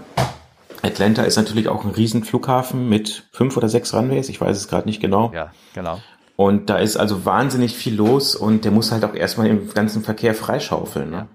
Also da, da finde ich das natürlich auch äh, spannend, äh, gleich am Anfang gesagt habe, we have a trim problem und dann äh, understand you wish to return. Also der, der hat äh, überhaupt nicht verstanden und der, die Piloten, yes, einfach nur gesagt haben, er hat mich falsch verstanden, aber ist egal, wir wollen auf jeden Fall zurück. Ne? Also diese, diese, diese Feinheiten, die da so passieren. Ne? Ja, aber auf der anderen Seite auch, ähm, dann, das ist ja sehr üblich, wenn man einen Notfall hat, also Mayday ruft, das haben sie jetzt nicht explizit, aber das war jetzt schon irgendwie implizit klar, dann fragen die halt immer nach Anzahl der Personen an Bord, ähm, dem Fuel on board, also wie viel Sprit dabei ist und ob sie äh, Gefahrgut geladen haben. Das ist, ist normal, das ist immer so, dass Ja. es gefragt wird. Und es ist total faszinierend. Ähm, ich meine, die beiden sind da echt am Kämpfen, dass das Flugzeug in der Luft bleibt. Ja. Und der eine sagt halt, ja, so und so viele Leute, sechs Tonnen Sprit, keine Dangerous Goods. Ja. So nebenher mal eben. Das Ja. fand ich, das fand ich faszinierend. Ja, ja, also da, okay. ähm, Ja. das spricht natürlich für die beiden da. Ne? Also, also das heißt, es gibt nichts, was dagegen spricht. Das, das Endergebnis, dass das Flugzeug ähm, gelandet ist, äh, sicher gelandet ist, das ist ja das, das Allerwichtigste. Ne? Ähm, genau, was war passiert? Ähm, ein Trimschalter war kaputt. Und zwar in den, dem Steuerhorn. Ähm, der ähm, die haben den quasi ausgebaut, aber halt, er wurde halt einmal nicht richtig eingebaut und zwar so, ähm, man, man, man, man sichert Schrauben ganz häufig mit einem Draht. Schraubenköpfe. Ja. Da kann man einen Draht durchziehen, so ein Sicherungsdraht und das, was dann rauskommt, wird dann so verdrillt, der Draht, und der muss natürlich speziell um die Schraube rumgewickelt werden. Das wurde da nicht richtig. Dieser, ja, Pigtail heißt er dann auf Ja. Englisch. Dieser Draht, der guckte halt nicht, also der guckte halt raus und hat dann halt regelmäßig die Kabel, die da lang führten, immer weiter beschädigt, bis da halt ein Kurzschluss gemacht wurde und dadurch quasi der Trimschalter Dauer gedrückt wurde. Ich glaube, ähm, genauer gesagt, dadurch hatten sie ein, ein, eine Fehlermessage Mess, Message auf dem Flug davor. Und da sollte denn der Schalter repariert werden. Und das ähm, äh, bedingt durch diese angekratzten Kabel. Und das äh, und diesen Schalterwechsel haben sie sehr interessant durchgeführt oder haben angefangen den durchzuführen und haben ihn dann abgebrochen und wieder eingebaut und haben gesagt, wir haben gar keine Zeit dafür oder das Teil ist nicht da und da kommt nicht richtig und irgendwas. Und dann haben sie das deferred, also ab, also auf später verschoben, dieses Wartungsereignisse. Aber hast du genau gelesen, wie sie den Schalter wieder eingebaut haben? Ja, falsch rum. Falsch rum. Und das ist, also das ist wirklich faszinierend, dass du so einen kritischen Schalter, ne, so einen Lichtschalter an, aus oder irgendwie sowas, dass du den falsch rum einbauen kannst. Also in solchen, solchen Komponenten falsch rum einbauen kannst und dann, das heißt, die Verdrahtung war falsch rum. Also der Schalter hat ja noch funktioniert, der hatte halt nur gelegentliche Fehlermeldungen. Und, und er, die haben den in-op gelabelt, also irgendwie so ein Kleber, Einkleber drauf gemacht. Aber ich glaube, der Fehler ist durch diese angekratzten Kabel und irgendwas ist praktisch sozusagen mitgewandert und er hat den, die haben irgendwo so zwei Sch- Schalter, er hat den anderen Schalter Mhm. benutzt, aber die Verkabelung war ja, ich weiß nicht, wie das bei diesen, bei diesen äh, Republic äh, E5, also hier, äh, Embraer ist das, ne? Wie sie da Ja. funktioniert. Auf jeden Fall ähm, war die Trimmung verkehrt rum und so ging ja die ganze Scheiße erst los, ne? Ja. Also, dass der Kapitän geflogen ist, seine Trimmung, er wollte seine Nase nach oben, nach runter trimmen oder die Kräfte nach, ne? Und äh, Mhm. hat es betätigt, die Nase ging weiter nach oben. Hat es betätigt, die Nase ging weiter nach oben. Also das Ding war genau verkehrt rum. Und die Situation war erst dann unter Kontrolle, nachdem der äh, praktisch die Kontrollübergabe nach, den, nach dem FO war. Aber du musst dich ja irgendwie, das ist echt eine dynamische Stresssituation, gerade wenn die, ne, die Trimmung ist stärker als das Höhenruder. Mhm. Haben wir ja gemerkt bei diesem vorigen Fall auch, wo die beide gedrückt haben. Ja. Also langsam, also da war natürlich die, die Vereisung des Systems da noch mit dabei, aber hier in dem Fall, die haben beide, die konnten das nur mit Mühe und Not, das den Flieger wieder in die Kontrolle irgendwie zurückbringen. Und all ja. das nur wegen am Ende klein, äh, eine falsche kleine Schraube, die nicht richtig ordnungsmäßig gesichert worden ist und dann einen falsch rum eingebauten Schalter. Und das sind alles ja. menschliche, ganz normale Fehler, die da passieren. Ja, ja, ja genau. Also, also es ist kein, es ist jetzt gar, also klar, es ist ein Fehler, das ist nicht gut und es hätte anders ausgehen können, aber ja, wie du sagst, Fehler passieren, ne? Ja. Das, ähm, und deswegen hat man halt manchmal auch so Verfahren mit Double-Checks und Vier-Augen-Prinzip und weiß nicht was, um das halt äh, dann rauszufinden. Ne? Aber auch da, dadurch, dass sie den halt nur teilweise entfernt hatten, dann wieder eingebaut haben ähm, und gesagt haben, wir setzen den Inop, dann wurde deswegen kein Test gemacht. Ja. Ähm, ja, das ist dann doof. Ne? Ja, ja. Und, ähm, und das ist halt, äh, dass diese Upsets, das ist ja auch ein Upset sozusagen, ne? Flight Control Upset. Mhm. Und da ja gibt es im, im Handbuch ja ganz viele, ganz viele Anweisungen, wie man, wie so ein Flieger dann wieder unter Kontrolle ist, welche, welche Möglichkeiten du da hast, welche Techniken und das kann man im Simulator trainieren, aber auch nicht so, so gut, ne? weil der Simulator keine G-Kräfte simulieren kann, in dem Sinne. Und ähm, aber man sieht an solchen Ereignissen immer wieder, dass, dass, dass dieses Training wichtig ist, ne? dass man das zumindest die Techniken dafür beherrscht. Ne? Ja, aber also manchmal kannst du ja auch gar nicht sagen, ähm, was denn die Ursache ist. Ne? Also ich äh, denke da gerade an den Fall von der Global Express, von der Flugbereitschaft. Ja, nee, da weiß ich jetzt nicht, was da passiert. Ähm, also es gibt ja bei der Bundeswehr die Flugbereitschaft, die haben ja nicht nur die Konrad Adenauer, das ist jetzt mittlerweile ein 350, ne? mhm. ist ja schon fertig? Ja, ne? ja, ja, ja. Die haben ja auch so ein paar kleinere Flugzeuge und es gab einen Flieger, da sollte ein Flug gemacht werden aus Berlin startend. Äh, und sie haben relativ schnell gemerkt, dass das Flugzeug völlig komisch reagiert ja, und haben, weiß nicht, ja. 4, 4G gezogen, also das, das Ding echt verzogen ja. physikalisch und ähm, haben da also eine Landung hingelegt. Ähm, die haben einfach nur noch Glück gehabt. Also die sind ähm, völlig, also das war völlig äh, undefiniert kontrollierbar, weil die Spoiler waren das, glaube ich, müsste ich auch nachlesen. Ähm, ich sag mal, völlig undeterministische Reaktionen gezeigt haben. Und man hat dann festgestellt, dass bei der Wartung wurde quasi der, der Sensor, der ähm, die Eingaben vom Yoke, also vom Steuerknüppel, ähm, angenommen hat, der wurde im falschen Winkel eingebaut. Das heißt, wenn du jetzt, sage ich mal als Beispiel, fiktives Beispiel, nach rechts lenkst, dann gehen auch irgendwann die Klappen nach rechts mhm. und wenn du dann weiter lenkst, springt er quasi über den Todpunkt hinaus und gibt voll Linkskommando. Oh, okay. Das heißt, wenn du kleine Eingaben gibst, war alles okay. Wenn du volle Eingaben gegeben hast, waren die Ruder plötzlich verkehrt rum. Ach du Scheiß. Ja. Und ähm, also da gibt's auch gibt's auch Fotos zu. Ich meine, das ähm, kannst du dann auch in die, in die Shownotes ja, packen. Mach ich, mach ich ich, ich glaube, es gibt, also einen vorläufigen Bericht gibt es, das weiß ich. Ich weiß nicht, ob es auch schon einen endgültigen gibt.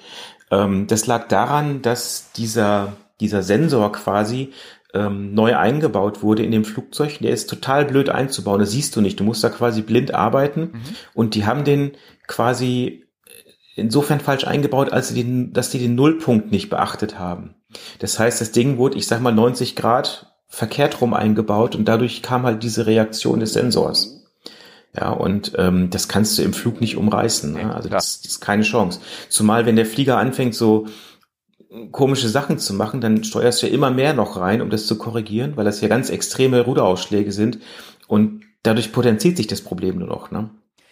Also das, da muss ich Nachforschung machen. Ich werde auch äh, Bilder mal da reinstellen. Das ist immer echt das, da, also zwei Sachen faszinieren da ein. Aber ich, ich, glaube, als Ingenieur kannst du vielleicht auch nicht alles äh, äh, bedenken, dass du ähm, dass du etwas so baust, dass, äh, dass du es nicht verkehrt zusammenbauen kannst. Ne? Also wie mhm. zum Beispiel dieser Trimschalter, dass du den Verkehrsraum einbauen kannst, jetzt bei dieser äh, Embraer da, ne? Oder dass du den Sensor nicht gleich, dass er nur zentriert reingeht, sozusagen. Ne? Das, das, äh, das auf Nullstellung. Das ist faszinierend, dass man das nicht ähm, anders machen kann. Aber vielleicht gibt es manchmal keine technische Lösung dazu. Ähm, oder und hier ganz konkret, dass man ähm, in dem Fall, bei dem Embraer-Fall zum Beispiel, wurde ein Test des Schalters nicht gemacht, weil er ja kaputt war. Also normalerweise mhm. musst du bei jedem ähm, System, wenn du an den Flight Controls machst, musst du auch irgendwie einen Flight Control Check machen. Wir erinnern uns vielleicht mal an den Fall, ich glaube, das war die Papa Whisky mit dem falsch eingebauten Sidestick, wo sie mhm. die Flight Controls ähm, an den Flight Control Computer was gewechselt hatten bei dem A320, der, der Vorfall. Und ja. ähm, haben äh, danach ordnungsgemäß einen Flight Control Check gemacht, aber mit einem äh, Sidestick, der nicht durch diesen Fehler betroffen war. Mhm. Dadurch mhm, fiel mhm. das nicht auf und dann sind sie halt losgeflogen, der falsch, der Sidestick war falsch rum eingebaut. Ne? Das war ja irgendwie das extrem faszinierende an dem Fall. Und hier auch, hier haben sie auch Flight, äh, hätten sie wahrscheinlich beim Einbau des Flight Control, äh, das ist ja ein Teil des Flight Controls, so ein Trim-Switch, hätten sie wahrscheinlich einen Flight Control Check machen müssen. Oder zumindest mhm. das sehen, testen müssen. Aber sie haben es nicht gemacht, weil ist ja kaputt ist ja inoperable, brauchen wir nicht, ne? Und dadurch ist dieser mhm. Fehler da nicht aufgefallen. Das ist schon ähm, äh, faszinierend. Aha, du hast mir gerade ein Bild geschickt. Ich kann ich mal ganz kurz drauf gucken. Aha. Genau, das ist ein ganz bekannter oh, ja. Screen. Äh, okay. Ja. Und wenn man, also es ist äh, quasi das Flugzeug kurz vor der, nennen wir es mal Landung. Ja. Und ähm, die gibt's auch, gibt sogar ein Video von. Ähm, da war ein Planespotter zufälligerweise war. Und wenn man sich das Foto mal anguckt, dann sieht man, dass äh, an der Tragfläche die Spoilerpanels voll rausgefahren sind auf der rechten Seite. Mhm. Das heißt, das ist genau die falsche Richtung eigentlich. Ne? Mhm. Okay. Also da genau, die haben, ja, Die haben 5,8 G gezogen und dadurch ist das Flugzeug so kaputt gegangen, dass das einfach nicht mehr zu benutzen ist. Okay. Also es ist äh, kaputt, ist jetzt, ne, sozusagen, ne? Oder? Ja, ja, ja, ja.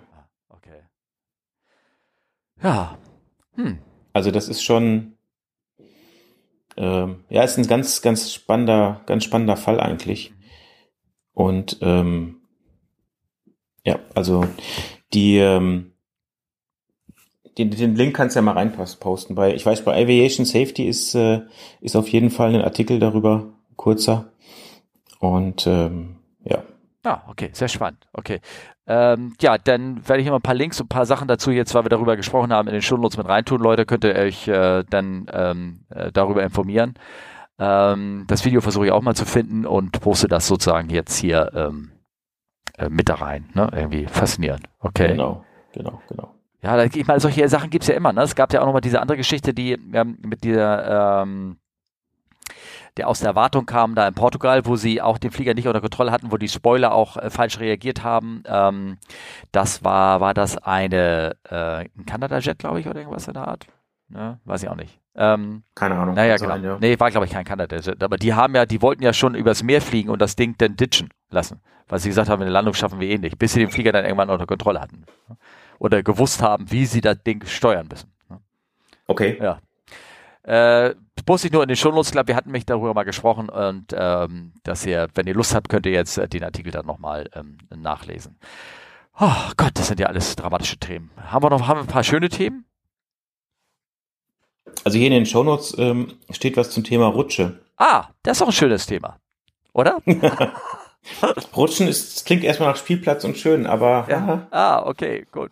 Okay, also ein, ein anderes Thema, äh, und zwar äh, folgendes ist da passiert. Ähm, ich hab, es ist ja mal schön, dass ich ja alles in die Shownotes reinschreibe, aber irgendwie nicht das Datum, äh, wann das passiert ist. Ich weiß, dass es in Manchester passiert ist. Und das war am welchen Tag?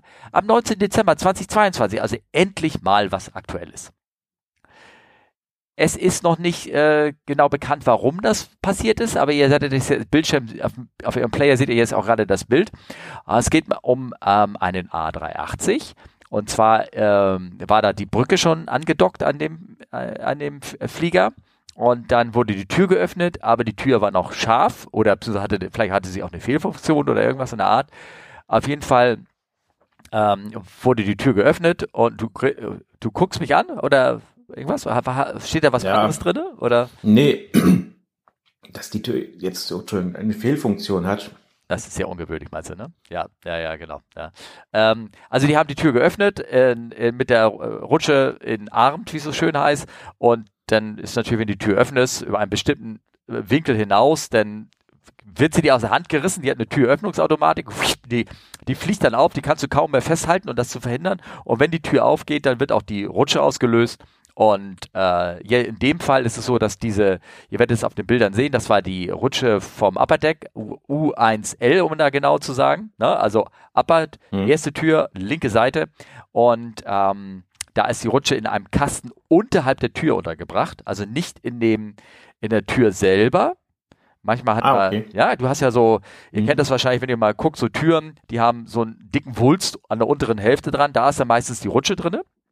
Das ist bei vielen äh, Flugzeugmustern so, auch bei dem, auf, bei dem 380 ähm, ist das auch so, aber nur bei den Rutschen im Main Deck. Ähm, bei dem Rutschen im Upper Deck hat man das nicht, weil die Tür halt äh, leichter geformt ist und du hast Platz ist, zwischen den Decks einzubringen, die, die Rutsche in so einem, in so einem, ähm, so einem, Case, so einem Kasten drin, ne? weil du einfach den Platz mhm. hast. Wenn du mhm. das, das gleiche machen würdest im Main Deck, dann würdest du unten Teile oder die Struktur vom, vom du hast keinen Platz dafür von der Struktur her und oder würdest du Frachtraumplatz wegnehmen oder irgendwas. Ne? Auf jeden Fall ja, geht es ja. da und dann ist das in den Türen drinne und dann würde das von der Tür ähm, äh, praktisch in, in nehmen wir mal an, du würdest eine untere Rutsche, eine untere Tür aufmachen, die würde auffliegen, ja. die Rutsche würde aus dem Rutschen, die ist verbunden mit dem Fußboden in dem Moment, wenn sie scharf ist, die Tür fliegt auf und die Rutsche fällt wie so eine, aus diesem Rutschenkasten herausgezogen, bam, und landet sozusagen äh, dann in dem Finger der, oder auf, dem, auf der Treppe oder was immer da, wenn was angedockt ja. ist, da drin und würde eigentlich ja. erstmal nichts passieren. Kenne ich, weil es mir nämlich nicht mir, aber ist einer Kollegin damals auf dem 3, Airbus 300 genauso passiert. Ich glaube, das habe ich schon mal erzählt hier, ne? Ja. Ja, genau. Mhm. Das Ding liegt da wie so eine reife Traube sozusagen denn da und weiß, oh, okay, das Ding gleich los oder nicht. Ne? Und hier ist es so, da ist der, ist die Rutsche unterhalb der Tür. Das heißt, sie, sie wird aufblasen, weil sie anders ausgelöst wird, nicht durch die Schwerkraft des herunterfallenden Pakets, ähm, sondern hier löst sie aus und dann ist sie, man sieht das auf dem Bild, ist sie halb, unterhalb der, der Rutsche, äh, äh, Quatsch, unterhalb des, des Fingers, der dran gebracht ist, wird sie, ähm, schießt sie durch und äh, geht dabei kaputt und vielleicht macht sie auch was an der Struktur kaputt oder irgendwas. Ähm, ist in dem Sinne ganz gut, dass sie unter der unter dem Finger aufgeblasen ist, weil die blasen innerhalb von vier Sekunden oder irgendwas auf. Mhm, und wenn du da im schnell, Gang ja. stehen würdest, die würde dich gnadenlos in die Wand drücken, in die Ecke drücken oder vor dich hinschieben. Da könntest du, hättest du keine Chance da irgendwie. Das ist hochgefährlich, sowas. Ja. ja. Ja. Ja, es gibt ja Flugzeugtypen, gab Flugzeugtypen, mhm. gibt, gibt. Die haben ja Türen, die gehen nicht nach außen zur Seite auf, sondern es gibt ja Flugzeuge, da geht die Tür nach oben auf, in ah, die Decke. Ja, nennt sich MD oder DC, ne? Oder was, ne? MD11 zum Beispiel, ja. ja. Und da ist das Rutschenpaket dann natürlich auch in der Tür. Quasi die Tür fährt nach oben, Rutschenpaket bleibt liegen. Ja. Und man muss beim Rutschen aufblasen halt darauf achten, dass dieses Paket nach außen fällt. Oh, okay. Denn es ist auch schon vorgekommen, dass die Technik, irgendwann läuft ja so eine Rutsche ab, dann wird die halt Probe aufgeblasen. Ja. Und ähm, es ist schon passiert, dass die Rutsche nach innen ins Flugzeug aufgeblasen hat. Uh, Okay. Und das ist sehr problematisch, weil wenn da ein Techniker steht, was er denn nämlich tun wird, weil er diese Rutsche ja aufgeblasen hat, ähm, kann der sehr schnell sehr schwer verletzt werden. Und der, also der hat es nur überlebt, weil er einen Sprung ins Cockpit gemacht hat. Oh, okay. Also ähm, du, du sprichst wirklich vom aktuellen Fall gerade, ne? Oder was? Ja, ah, aktuell, das ja, ist schon 20 Jahre her. Konkreten ne? aber, Fall, ne? So, ja. Ja, ja. ja. Ähm, ich weiß auch gar nicht mehr, wo das war, aber das war ähm, relativ dramatisch, sage ich mal, weil die Rutsche dann halt im Flugzeug war, aufgeblasen und du kannst diesen Rutschenstoff auch nicht mal eben mit einem Taschenmesser durchschneiden. Ne? Ja. Also der, der ist so dicht, also der, klar, irgendwann geht er kaputt, aber der es ist schon so fest, dass du, dass du da Probleme hast, das dann in der kurzen Situation das äh, kaputt zu machen, um dich selbst zu schützen. Ne? Okay.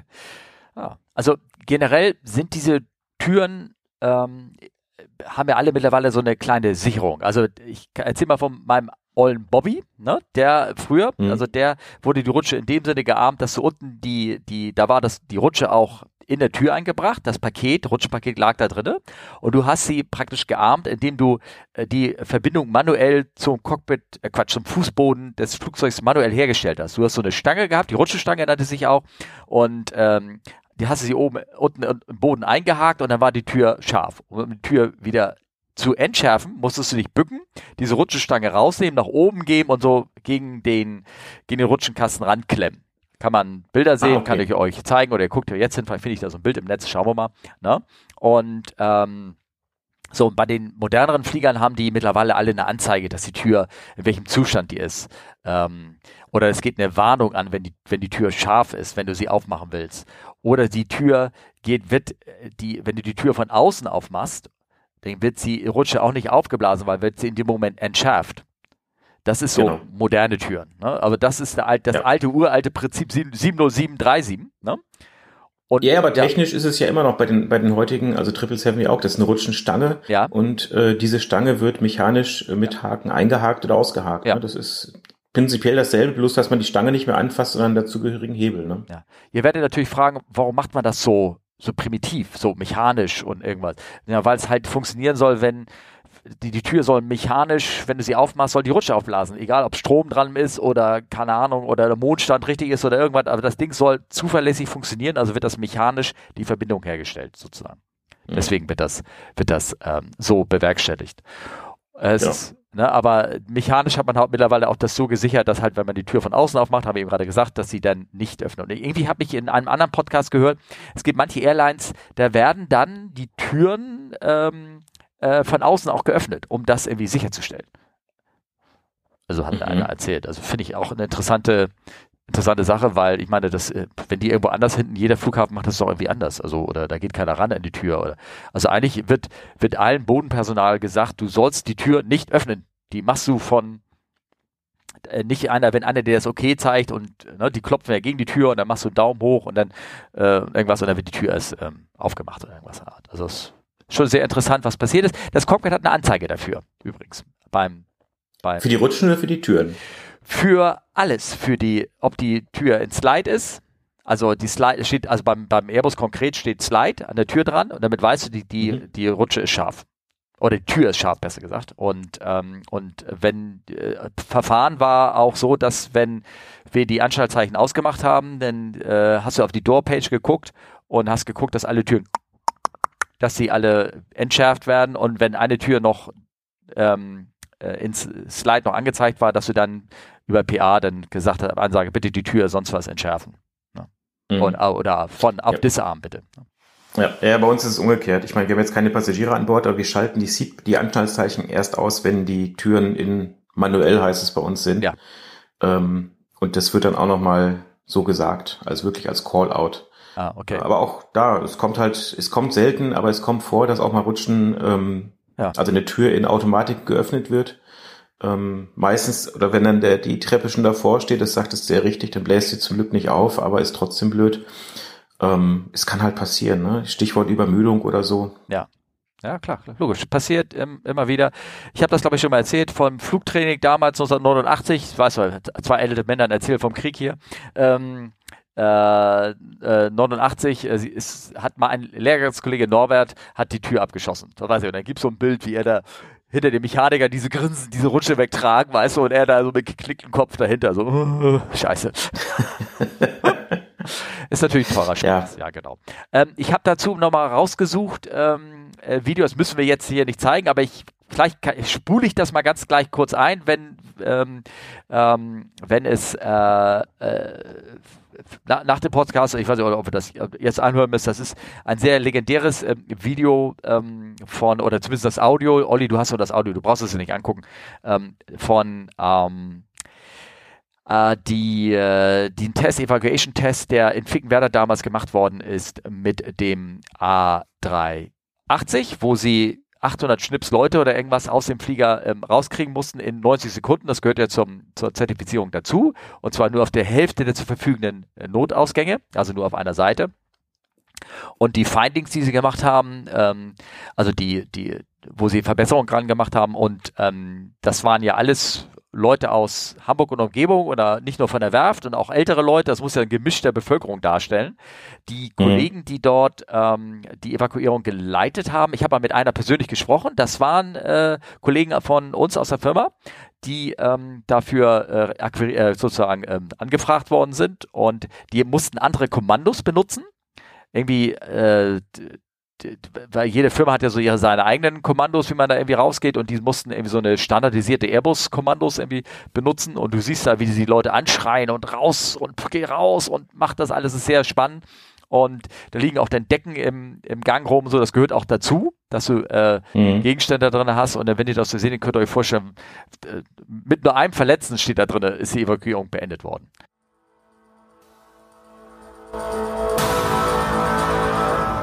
right? Get back here!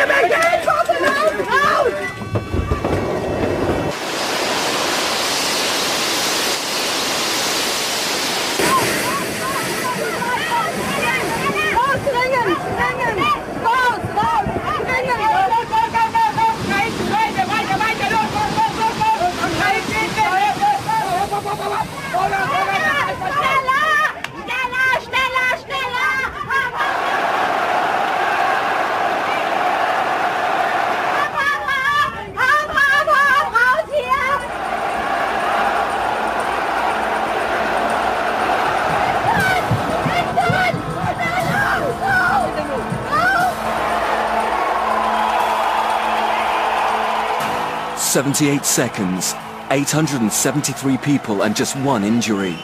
For the Airbus A380, it is a victory without precedent. Und wenn ihr euch das Video genau anguckt, nämlich ähm, ähm ich, wie gesagt, ich poste das hier rein und könnt ihr nachträglich machen, müsst ihr mal auf die Rutsche der Tür, ähm, das ist die Tür M3 gucken, also die über der, ähm, ich glaube, das war die, die M3-Tür, das ist die, die über der Tragfläche im Main Deck ist. Äh, wenn die Leute da rausspringen, dann ähm, hat man festgestellt, die Rutsche war zu instabil, die fing an zu wobbeln. Ähm, da musste mhm. man äh, Verbesserungen machen, ähm, dass man die ein bisschen stabiler macht. Und dann haben sie auch da so einen Kontrollfinger angebaut, dass diese Rutsche erst okay ist, wenn sie wirklich komplett aufgeblasen wird. Weil die Leute, die Kollegen haben die Tür aufgemacht, die Leute sind gleich raus und da war die Rutsche noch nicht super hundertprozentig aufgeblasen. Und, mhm. äh, und deswegen wobbelt sie am Anfang. Dann gab es da so einen Stau. Und den, den wollte man verhindern, dass man, ähm, hat man so einen Kontrollfinger eingebaut. Erst wenn der nach oben ist, dann ist die, ist die Rutsche begehungsfähig. Und dann konnte man erst raus. Und da müssen die Kollegen bei der Evakuierung jetzt drauf achten. Das ist eine Sekunde länger oder irgendwie sowas. Ne? Dass man guckt, Kontrollfinger da, jetzt raus. Das sieht ihr auf dem Video nicht, weil da gab es das noch nicht. Ne? Ah, okay. Und was ja, ich noch an das letzte Sache noch, kann ich gleich auch noch reinbringen, ähm, ähm, hier, die Rutschen sind alle noch normal, die haben hohe Seitenwände links und rechts, aber, äh, mhm. also normale Seitenwände, aber ich glaube beim, beim Airbus, der Quatsch, beim, bei der 747 ähm, 800 hat man Rutschen ein, oben im Upperdeck eingebaut, die so links und rechts so Wände haben, damit die Leute sich nicht so erschrecken. Wenn, wenn, wenn das nämlich gleich direkt runtergeht, der Jumbo ist ja noch mal höher im Upperdeck. Ne? Dass, ähm, mhm. dass sie dann nicht so ähm, sich erschrecken und dann sagen, ich springe nicht runter, dass halt dieser, diese Angst vor dieser Rutsche äh, nicht da ist. Fand ich auch sehr spannend. Ja, das ist, also ich glaube, so eine Evakuierung, puh, das ist schon, ja. schon eine Nummer. Ja, schon eine ja. Nummer, genau. Und auch noch dazu, jetzt hat man ja als letztes Ding auch noch einen kleinen Artikel dazu. Man hat äh, Artikel von Simple Flying, das hat man ähm, festgestellt, jetzt irgendwie im November, als man anfing, die, äh, die Airbusse, die 380er, die aus der Storage rauszuholen. Also generell nicht nur die europäischen, sondern anderen, die von allen möglichen Quantas, da ist ein Bild, glaube ich, von Quantas drauf oder irgendwas, mhm. dass man die aus der Storage geholt hat, als sie dann in der Wüste standen, hat man festgestellt, dass die, ähm, die Rutschen haben ja so Wartungsintervalle und ja. ähm, äh, da hat man äh, so eine Rutsche, genau, wie du schon sagtest, getestet und da haben sich die Nähte ähm, durch die lange Wartezeit in der Sonne oder irgendwas ähm, von dem Upper Deck, die sind eher weich geworden, als sie gedacht haben. Also möglicherweise muss man jetzt äh, die, die Rutschen oben auch alle austauschen, nachdem, wenn sie da länger gestanden haben. Das könnte ich mir vorstellen oder irgendwas. Also nochmal so ein Kostenpunkt, der da oben drauf kommt. Ja, ist alles teuer so. Mhm. Ja. ja, ja, das stimmt. Ach ja, Kenners. Ah. Wir unterhalten schon sehr lange. Haben wir noch Kraft für Fragen? Natürlich. Ah, okay. Bist du sicher? Du musst, ja, du musst nur meinen Bauchgrummeln rausschneiden. Oh, hast Hunger?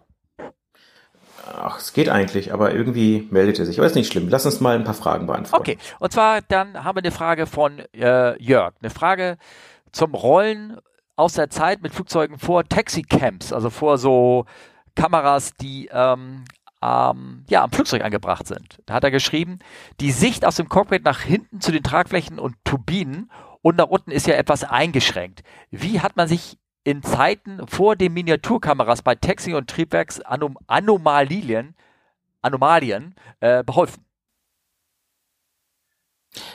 Also ich fliege ein Flugzeug, was dann noch aus der alten Zeit kommt, denn wir haben keine Taxicam. Ja, Wie, wie machst du denn das? Ja, kannst nicht viel machen. Siehst ja nix. Also, ich meine, du, du, du rollst halt und äh, ja, das, das ist halt einfach so. Also man, man kann halt, man hat halt keine Kamera und ähm, du rollst halt, du hast deine Visual Cues, wie es so schön heißt, also wie du über, also gerade Kurven fährst, weil das Flugzeug durch die Länge schneidet natürlich die Kurve so ein bisschen. Jeder, der Anhänger fährt, kennt das. Ja, genau. Ähm, ja, und bei Triebwerksproblemen guckst du eh nicht raus. Also ich sag mal, wenn es brennt, dann hast du eh eine äh, Anzeige oder wenn irgendwas anderes ist, das ist einfach. Also äh, da musst du gar nicht rausgucken für. Ne? Nein, genau, richtig, Jörg, das ist das. Ähm, ähm, äh, ich sag mal, wahrscheinlich ist das so die Referenz, dass viele Autos mittlerweile Kameras haben, wenn sie rückwärts fahren oder Pieper haben oder irgendwie sowas in der Art. Und ähm, aber ich meine, vorher sind die Autos auch gefahren und du hast beim Einparken konntest du so einen Sechstonner auch einparken, ohne dass du ähm, ähm, sozusagen eine Kamera gebraucht hast. Ähm, ähm, und äh, man muss sich halt auch ganz stark auf die Karten ähm, und Rollwege verlassen, dass wenn die markiert sind, dass da, äh, dass sie genügend breit haben, wenn man mit so einem sehr sehr breiten Flieger wie so einem eine 800er Jumbo oder irgendwas da längs rollt, dass man auch da wirklich durchpasst. Ähm, denn, ja gut, das ja. reicht. Ich meine, das war die, die, die vorletzte Folge, wo wir das mit dem Condor 330 hatten, der dann auch mal so ein Laternenmask ja. Frischabwerk mitgenommen ja. hat. Ja. Ja, es passiert, ja. Und ähm, aber selbst selbst ja. hier der 380, wenn der hat ja der hatte eine Kamera oben diese Tail-Kamera gehabt und dann konntest du kann man auch die gesamte Breite des Flugzeugs zu sehen, aber danach sagen wir mal abzuschätzen, ob ich jetzt an dem anderen Fliegs Flieger, der da irgendwo auf der Rampe steht oder irgendwas vorbeikomme, das ist äh, äh das geht eigentlich. Also da würde ich mich nicht darauf verlassen wollen. Wenn ich merke, das ist zu dicht dran, ähm, mhm. dann halte ich an und hole mir Hilfe. Das, anders geht das gar nicht. Ja. Mhm. Und äh, ja. Triebwerke, wie du schon sagst, die haben ihre eigenen Anzeigen, wenn da was kaputt ist. Das kann ich eh nicht sehen. Und, und das, es gibt wirklich Fehler, die kann man nicht erkennen. Tailpipe Fire, also praktisch so ein, ähm, eine Flamme, die hinter dem, hinter den ganzen Sensoren entsteht, also weil da unverbrannter Sprit irgendwo noch hinter dem, hinter der Turbine, eigentlich Turbine rausleckt oder ein Leck ist oder irgendwer da reinschreckt, dann kommt hinten eine Flamme raus. Willst du auch nicht haben, ist nicht gut. Aber da gibt es bei uns im Cockpit keine Anzeige dafür. Ja gut, aber das ist ja eh, das hast du beim Engine Start, also beim Starten der Triebwerke nur und da sagt dir dann der Kollege am Headset ja, Bescheid. Ne? Genau, richtig. Ja, ja, ja. Hast du übrigens bei Abstellen kannst du auch auftreten, muss aufpassen. Ja, aber da kannst du ja nicht mehr viel machen, weil das Triebwerk ist ja schon abgestellt. Genau, also. genau. Aber wenn du dann nichts machst, ist auch gut. Dann musst du schon jemandem Bescheid sagen, wenn es da irgendwie kogelt. Ne? Also ja, das ist richtig. Ja, und dazu musst du es auch wissen. Ne? Also, nee, aber Jörg, das, ähm, so ist es halt. Ne? Also, wir haben andere Anzeigen. Also, eine Tripex-Anomalie würde ich nicht optisch beurteilen würden. Also schon gar nicht mit diesen komischen, pifferigen Kameras, die wir haben. Die sind ja auch, das, was ist das, was ist das irgendwie? Das ist ja nicht mal SD, das ist ja noch irgendwie aus der Zeit von Analog-PAL-Fernsehen, was da irgendwie an, an Pixelqualität rüberkommt. Mhm. Das ist total blach. Ne? Ja, und, und selbst dann, wenn dann mal irgendwie eine Fliege davor hängen bleibt, dann siehst du es noch schlechter, ne? Ich äh, poste mal hier ein Bild rein von, ähm, ich habe ja so ein paar Tailcam-Bilder vom aus dem Cockpit gemacht, wie das aussieht, und dann kann man das vielleicht mal selber äh, äh, äh beobachten oder be beurteilen, wie das denn so, so ist, ne? Ja, genau. Mhm, okay. Während du tippst, äh, ja? ich mache schon mal weiter mit der nächsten Frage. Äh, und zwar von Nick, der hatte nochmal nachgefragt äh, zum Thema 777 Airbus, äh, dem Unfall in San Francisco. Ähm, er schrieb, was ich dabei nicht wusste und vielleicht ein Thema für eine spätere Folge, oder zumindest habe ich Olli so verstanden, ist, dass die Autopiloten Modi bei Boeing und Airbus unterschiedlich arbeiten. Äh, 777 Flight Level Change ohne Autothrottle bei Airbus anscheinend immer mit. Vielleicht sind die unterschiedlichen Modi bei Autopiloten ein Thema wert und gegebenenfalls wann welche wofür genutzt werden. Ähm, ja, man muss mal, man muss vielleicht ein bisschen differenzieren. Es gibt den Autopiloten, der Autopilot regelt aber nicht den Schub, dafür gibt es den Autothrottle. Mhm. So, und ähm, wenn der Autopilot an ist, ja, sollte der Autothrottle natürlich auch an sein, dann könnte aber rein theoretisch auch Autopilot an, Autothrottle off fliegen. Zumindest bei Boeing, bei Airbus eigentlich auch. Spricht nichts dagegen, ne? Nee, kannst du, kannst du machen. Also ist, ist nicht so gedacht, aber ähm, genau. Ähm, so, und bei dem Flight Level Change, was Open Descent bei Airbus ist, wenn ich mich recht entsinne. Ja. Korrekt. Ähm, ist der Autothrottle an sich an, aber der Autothrottle hat keinen sogenannten Autothrottle Wake Up. Das heißt bei Airbus Alpha Floor Protection. Ähm, oder? Ja, Wake Up, äh, das hört sich anders an. Also, also wenn du bei der Trip, ja, wenn er bei der Triple Seven, wenn der zu langsam ist, ja. egal ob Autothrottle an oder aus ist, äh, aktiviert er sich und schiebt einfach Gas rein. Ah, Okay, das, hört, das nennt sich So. Wake Up, meinst du? Äh, Autothrottle Wake Up. Ah ja, okay, das, ja. Ja, So, das ist bei allen Modi so, außer im Flight Level Change oder war bei allen Modi so, außer im Flight Level Change. Das haben sie ja mittlerweile geändert. Ähm, hatten wir auch da schon gesagt. Ähm, und Flight Level Change war der einzige Modus, wo dieser Wake Up nicht kam. Das wurde auch so trainiert und auch so gesagt. Aber ja, ist da halt in San Francisco leider, ähm, ja, was soll man sagen, nicht beachtet worden, nicht gewusst, wie auch immer, kann ich nicht beurteilen. Aber ähm, dazu kam das halt. Also das, ja, ist definitiv ein Unterschied, weil im Open Descent bei Airbus, wenn du zu langsam wirst, äh, kommt diese Alpha Flow Protection. Ja. Beim 320 hieß sie zumindest so ja, geil, ist äh, korrekt. an. Und bei der 777 war das damals nicht so. Und das hat man mittlerweile geändert. Ah. Ja, von daher, ähm, der Autopilot macht ja nichts anderes technisch gesehen, als dem Flight Director zu folgen. Das heißt, die ähm, Steuerung des Flight Directors obliegt ja wieder dem Piloten, ob der jetzt in einem Heading Mode ist oder im, ja, wie nennt's LNAV ähm, bei Boeing oder ob der im Vertical Speed Mode ist, also sprich eine bestimmte Sinkrate folgen soll oder Flight Level Change, das wäre halt so gut, so, so, so stark wie möglich sinken anhand der aktuellen Geschwindigkeit ohne Schub. Also das, das Steuern des Autopiloten muss man ja immer noch selber machen irgendwo. Also der folgt halt nur dem Flight Director, aber was der Flight Director anzeigt, ist halt immer eine Sache der Piloten, dass das richtig eingestellt wird. Und jetzt hat sich auch äh, für mich äh, gelöst, weshalb ich, als wir schon mal da war, diesen äh, San Francisco-Fall darüber gesprochen haben, was ich nicht verstanden habe. Und zwar habe ich dieses Wake-up verwechselt mit ähm, etwas anderem, nämlich dass wenn du ähm, Level Change oder Open Descent oder wie immer das bei Open Mhm. Descent bei Airbus, wenn du anfliegst und die, die Nase, also du, du, du erreichst jetzt die Flughöhe, wo du deine wieder im Horizontalflug übergehen willst, dann würde der, der Schub ja von alleine anfangen, wieder den, sich zu erhöhen, um dann die angestellte Geschwindigkeit zu halten. Normalerweise. Oder? Genau, aber das würde er dann, also würde er vom Flight Level Change in Altitude Mode wechseln. Genau, und das, Oder und, also und klar, und das macht er natürlich ähm, nur dann, wenn die Autothrottle auch irgendwie an oder zumindest in Arm ist, um, um mal die Boeings Worte oder die 37 Worte zu verwenden. Wenn du die Autothrottle ausgeschaltet hast, würde nichts passieren. Ja, genau, aber also ich sag mal jetzt, dieser San Francisco-Fall war halt das Problem, dass die Höhe, die eingestellte Höhe halt ähm, nie erreicht wurde. Das heißt, er war die ganze Zeit im Flight Level Change. Ja, okay. Also da war nicht Deswegen hat er mal, dann keinen.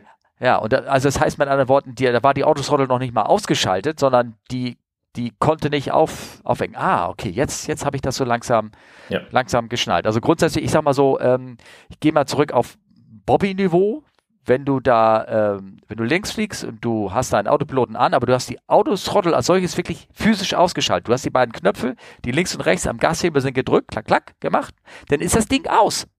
Das Ding ist dann aus. Und wenn du dann Level off machst, also die, in Horizontalflug übergehst, dann würde das Ding, der Autopilot würde, und das ist tatsächlich so, jedenfalls bei der 3.7 so, der würde natürlich dann die Höhe halten, dadurch würde er immer langsamer werden, immer langsamer werden und dann würde das Flugzeug gnadenlos in den Stall gehen, weil die Autothrottle, sobald sie ausgeschaltet ist, eben diesen Wake-up, wie du das nennst, gar nicht machen kann, weil sie richtig ausgeschaltet ist.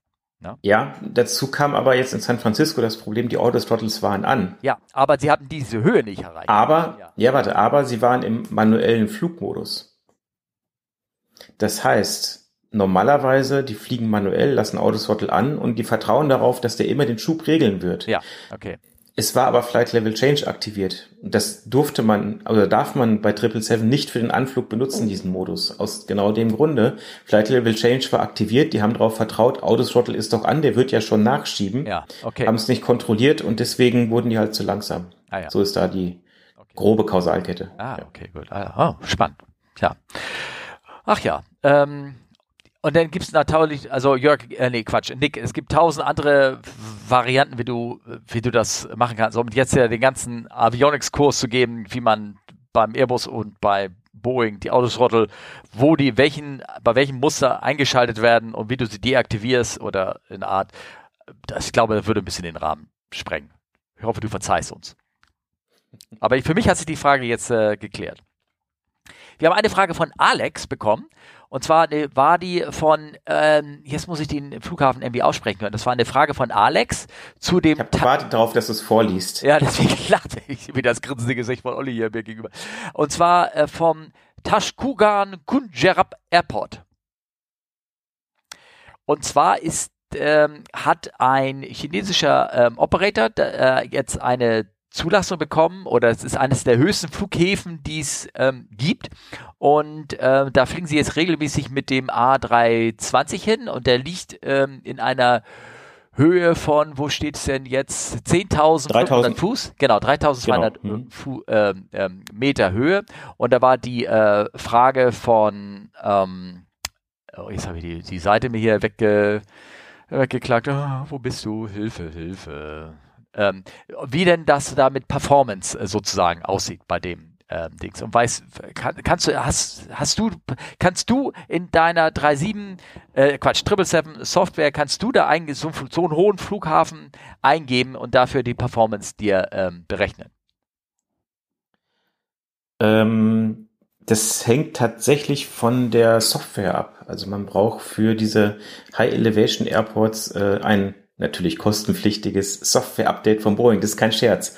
Also das lassen sie sich wirklich richtig, richtig fürstlich bezahlen. Von daher, ähm, mit unserer Kiste könnten wir da tatsächlich nicht hinfliegen, aber technisch würde das schon gehen. Ja, das, ja. das äh, wollte ich eigentlich damit genau äh, rauf, Alex. Das, ähm, du, er hat gefragt, er hat gefragt, ich würde es spannend finden, wie stark die Performance der Flugzeuge in der Höhe abnimmt. Vielleicht habt ihr ja bei euch äh, ein paar alte Charts mit Beispielbrechung zu der Hand. Nein, habe ich nicht weil ähm, ich habe nie Flugzeuge betrieben, die in ähm, äh, der, der glaube ich maximale Elevation war 8000 Fuß oder irgendwas. Das war das Standardpaket für Flughäfen, ähm, die man anfliegen konnte und ähm, darüber hinaus gab es keine Daten, wie man das hätte äh, berechnen können. Man kann es natürlich simulieren, indem du noch einen extrem hohen Luftdruck irgendwie sowas eingibst oder irgendwas. Dann könnte man vielleicht so ein bisschen simulieren, dass man so einen hohen Flughafen hat und welche die Performance-Werte ähm, abnehmen. Aber ich habe persönlich gar keinen Zugriff mehr drauf auf solche Software. Und äh, wenn du das dann offiziell auch wirklich haben möchtest von Airbus, Boeing oder sonst was, die machen das gerne. Die machen das gerne. Die, die be, lassen dich, äh, komm, da darfst du mit denen in so ein Zimmer kommen, wo die Sessel vergoldet sind und alles hübsch ist, wo die Tapete toll ist. Und dann geben sie den Vertrag und den darfst du unterschreiben und bezahlen und dann kannst du, kannst, äh, werden sie dir ihren, ihren Computer rausholen und werden für dich besonders für diesen Flughafen noch ein paar Zulassungsdaten rauswirken. Ja. Ja, also äh, es hängt auch davon ab. Also ich meine, ich bin ja noch ähm, auf den alten Flughafen von Quito geflogen. Mhm. Und also der ist auch in 3000 Meter Höhe, 9000 Fuß ungefähr. Ähm, man muss schon sagen, die Performance nimmt da ab, ja. Also das Problem ist vor allen Dingen, dass die Anfluggeschwindigkeiten dann sehr, sehr hoch sind. Ja. Gerade mit einer MD-11 wurde das dann immer durchaus äh, interessant, sage ich mal, weil du kommst dann an solche Limits wie die maximale Reifengeschwindigkeit ja. zum Beispiel. Da ja. denkt man sonst ja auch nicht drüber nach. Ne? Ja. Ähm, und ähm, ja, ich sag mal so ganz praktische Probleme. Ne? Du hast dann beim Start gerne mal die Packs ausgeschaltet, die Klimaanlage, um halt einfach mehr Leistung zu haben. Wenn du aber in 9000 Fuß startest und die Packs erst in 1500 Fuß über Grund einschaltest, dann kannst du dir denken, was dann passiert, oder? Ja, die Cabin Altitude Warning geht an, weil der Flieger halt merkt, Mensch, der Druck ist über 10.000 Fuß, ich müsste jetzt eigentlich die Masken rausschmeißen. Ja, ja, ja. Das ist, ähm, das ist ein tatsächlich ein Problem. Ne? Also da muss man schon wirklich, da, da kommt man in so Gegenden, äh, wo das schon halt problematisch werden kann. Und selbst wenn man dann die Packs einschaltet, das ist ja nicht Packs an, äh, Druck wieder passen. Das dauert ja auch eine Zeit. Und wenn man dann zu sehr steigt, kommt man dann auf einen Kabinendruck von über 12.000 Fuß. Da müsstest du eigentlich die Masken schon aufziehen. Ja, weil die Luft so dünn ist. Ja. Also ähm, das ist ähm, das ist schon an sich sehr spannend. Gar nicht mal nur mit der Performance, also sprich, wie viel Startstrecke brauche ich. Das ist ja auch äh, natürlich ein Faktor, aber bei einer, ich sag mal 3.800 Meter Bahn wie da in äh, Xinjiang, ja. ähm, das ist, äh, das ist alles machbar irgendwo. Ja, genau. Ne? Gerade für ein A320 oder ja, sowas. Ja, ja. Aber ich glaube, das größere Problem, da hast du recht, bei dem in der Höhe ist äh, äh, Landen äh, in der Höhe mit den hohen Anfluggeschwindigkeiten und den höheren Sinkraten, die dabei rauskommen und, ähm, und die Max Tire Speed beim Takeoff. Das ist, das sind so die limitierenden Faktoren, die da dabei rausspielen. Also nicht weniger so die, die Power, sondern solche Sachen, die da eine Rolle ja, spielen. Ja, genau. Ja. Ich weiß, dass Kollegen da, Kito, bist du hingeflogen? Mhm.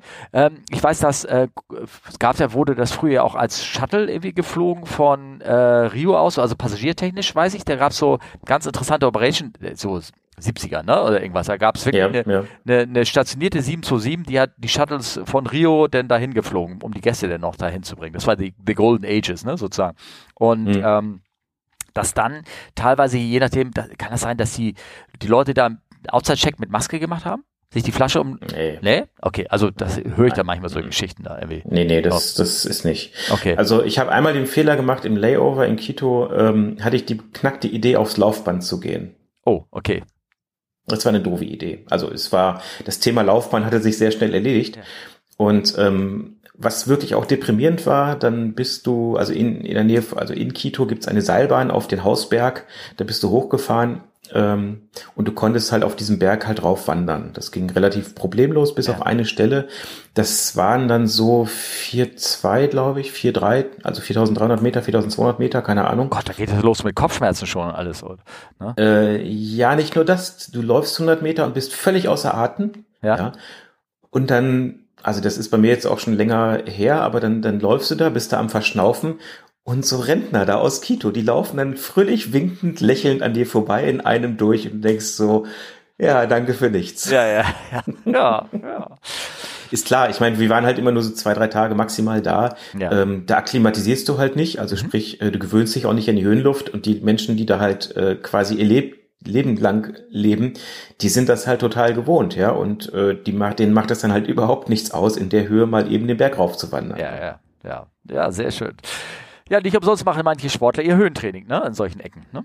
Genau. Ja, genau. Um dann noch genau. ein bisschen fitter da für, äh, für den Boden zu sein. Ähm, Frage, ich hoffe, Alex, wir haben da so ein paar Aspekte ähm, ran, rangegeben, dass vielleicht Performance, Gewicht oder irgendwas, ja, nimmt ab und ist nicht zu verachten, aber dass manchmal die Limits jetzt nicht an der Engine-Leistung liegt, sondern an anderen Dingen wie, ähm, ja, Reifengeschwindigkeit beim Start oder irgendwas. Ne? Ja. Max Tire Speed Ja. 106. Ich habe so gesagt, sie, Bob, Bobby war das, glaube ich, 180 Knoten, war die ähm, Max Tire Speed, glaube ich. Oder 186 Knoten. Weiß ich, habe ich, glaube ich, noch so im Kopf. Und das ist ja True Airspeed. Also nicht die angezeigte Geschwindigkeit, sondern True Airspeed und in der Höhe spielt das schon eine Rolle, ne? wie ähm, die wahre. Ja, bei der, bei der MD11, das waren halt äh, andere Reifen, die haben 210, 216, irgendwie sowas gemacht und äh, da bist du auch tatsächlich drangekommen beim Start. Ne? das kann man maximale. Ja, Ja, ja. ja. Kann ich mir. So, wir haben noch eine Frage von Michael. Ähm, und der hat gefragt, macht es psychisch einen Unterschied, ob man, ob für euch, ob 500 Passagiere, 200 Passagiere oder nur Fracht fliegt? Oder ist die Belastung, in Anführungsstrichen hat er geschrieben, immer ähnlich? Man will ja selber so oder so vernünftig ankommen, wenn man so, wenn man drin sitzt. Wenn das schon irgendwann mal ein Thema war, dann sagt mir gerne, in welcher Folge, dann höre ich mal rein. Hatten wir das Thema schon? Nee, ich glaube nicht. Achso, Also ich kann halt nur Fracht sagen und 184 Passagiere Maximum, glaube ich. Ah, nee, stimmt gar nicht. Nee, nee, stimmt gar nicht. Ich bin die 777 auch mal mit, mit Passagieren geflogen. okay. Da war ich mal ausgeliehen. Ja. Ähm, tja, also musst du das jetzt eigentlich sagen. Hast du schon mal Fracht geflogen, Steffen? Ja.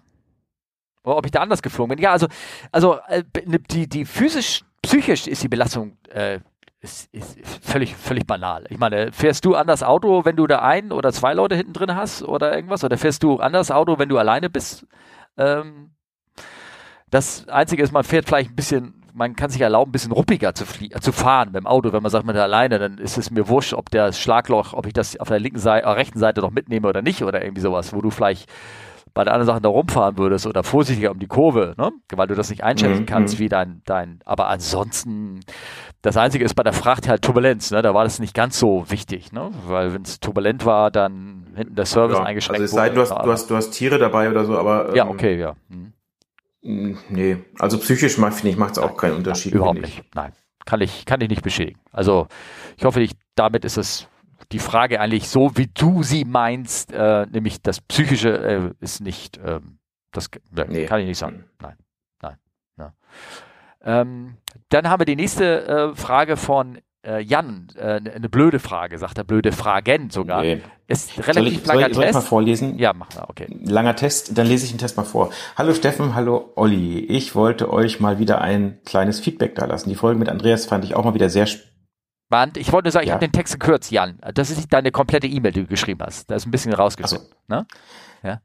Äh, die Folge mit Andreas fand ich auch mal wieder sehr spannend und da ist wahrscheinlich auch noch Potenzial für weiteren Hörstoff. Siehst du? Ähm, Sidekick. Ja, genau. Alles gut. Ich fand es ebenfalls schön, dich bei der Privatpiloten-Lounge zu hören. Dies war mein erster Podcast in der Fliegerszene, durch den ich dann Lust auf mehr Hörstoff bekommen habe und auf euch gestoßen bin. Finde das klasse, dass ihr mal, euch mal zusammenfindet, um euch mit anderen Podcastern für uns als Zuhörer auszutauschen. Dann noch zu meinen Fragen. Ich war über die Feiertage in Ägypten zum Familienurlaub. Irgendwie hat man auf dem Flughafen Hurghada teilweise das Gefühl, wie ein Stück Vieh von A nach B geschickt zu werden. Man wird gefühlt 5000 Mal äh, kontrolliert und am Ende interessiert es doch keinen, ob man seinen Namen und Passnummer in irgendwelchen wilden Listen schreibt. Kommt mir als Pax einfach nur so vor oder habt ihr das in solchen Ländern, oder habt ihr in solchen Ländern teilweise das gleiche Gefühl? Ja, hab ihr. ja. ja. Beziehungsweise habt ihr den Vorteil, als Crew anders behandelt zu werden, gerade ist Ausreise immer schrecklich dort. Äh, nein. Also ähm, ich kenne das nur in Kairo. Äh, Hogada bin ich tatsächlich, ähm, komme ich gleich dazu, zwar geflogen, aber naja, und Kairo ist es Pain in the Butt. Also das ist total nervig. Ja, es gibt Flughäfen, die sind total easy.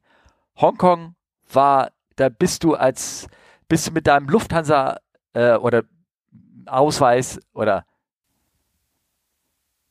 es gibt manche Flughäfen, die sind total easy. Da bist du einfach mit deinem Firmenausweis einfach eingereist, hast ihn einfach ähm, gezeigt und die haben auf eine Liste geguckt, die vorher natürlich äh, denen bekannt war. Da musste die Firma halt vorher das Ding äh, den hingemailt oder gefaxt haben oder irgendwas und da haben die ein Kreuz gemacht, bist du eingereist und es gibt andere Dinge, da musst du Listen ausfüllen, dit und dat vorzeigen. Interessant war immer Thailand, da muss man auch das Geburtsdatum reinschreiben.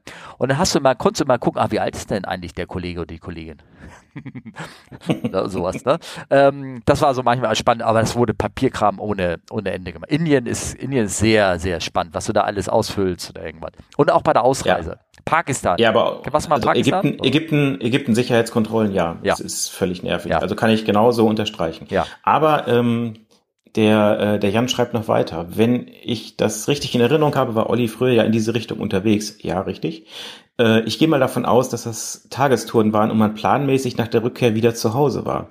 Wie ist es denn, wenn man aus irgendwelchen Gründen dort mal stecken bleibt? Wie sind die Crewhotels dort?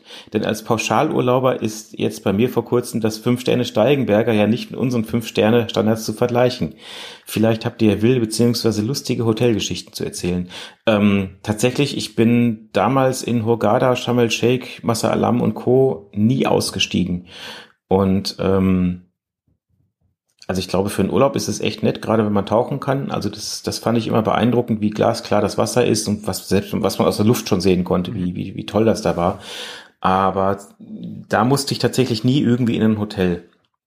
Ähm, ja, lustige Hotelgeschichten. Puh. Jedes Land hat seine so Spezialitäten und die Ägypter reihen sich da ein in viele Länder, wo es da manchmal einfach durchaus spannend, lustig ist oder man muss es einfach man muss es dann einfach mit Humor sehen, weil Aufregen bringt nichts, ja. Ja. ja. Also ähm, Klassiker, ne? Wake up zu früh, zu spät, gar nicht. Ähm, die Rechnung vom Restaurant halt nicht richtig, zu viel, zu wenig, doppelt, gar nicht.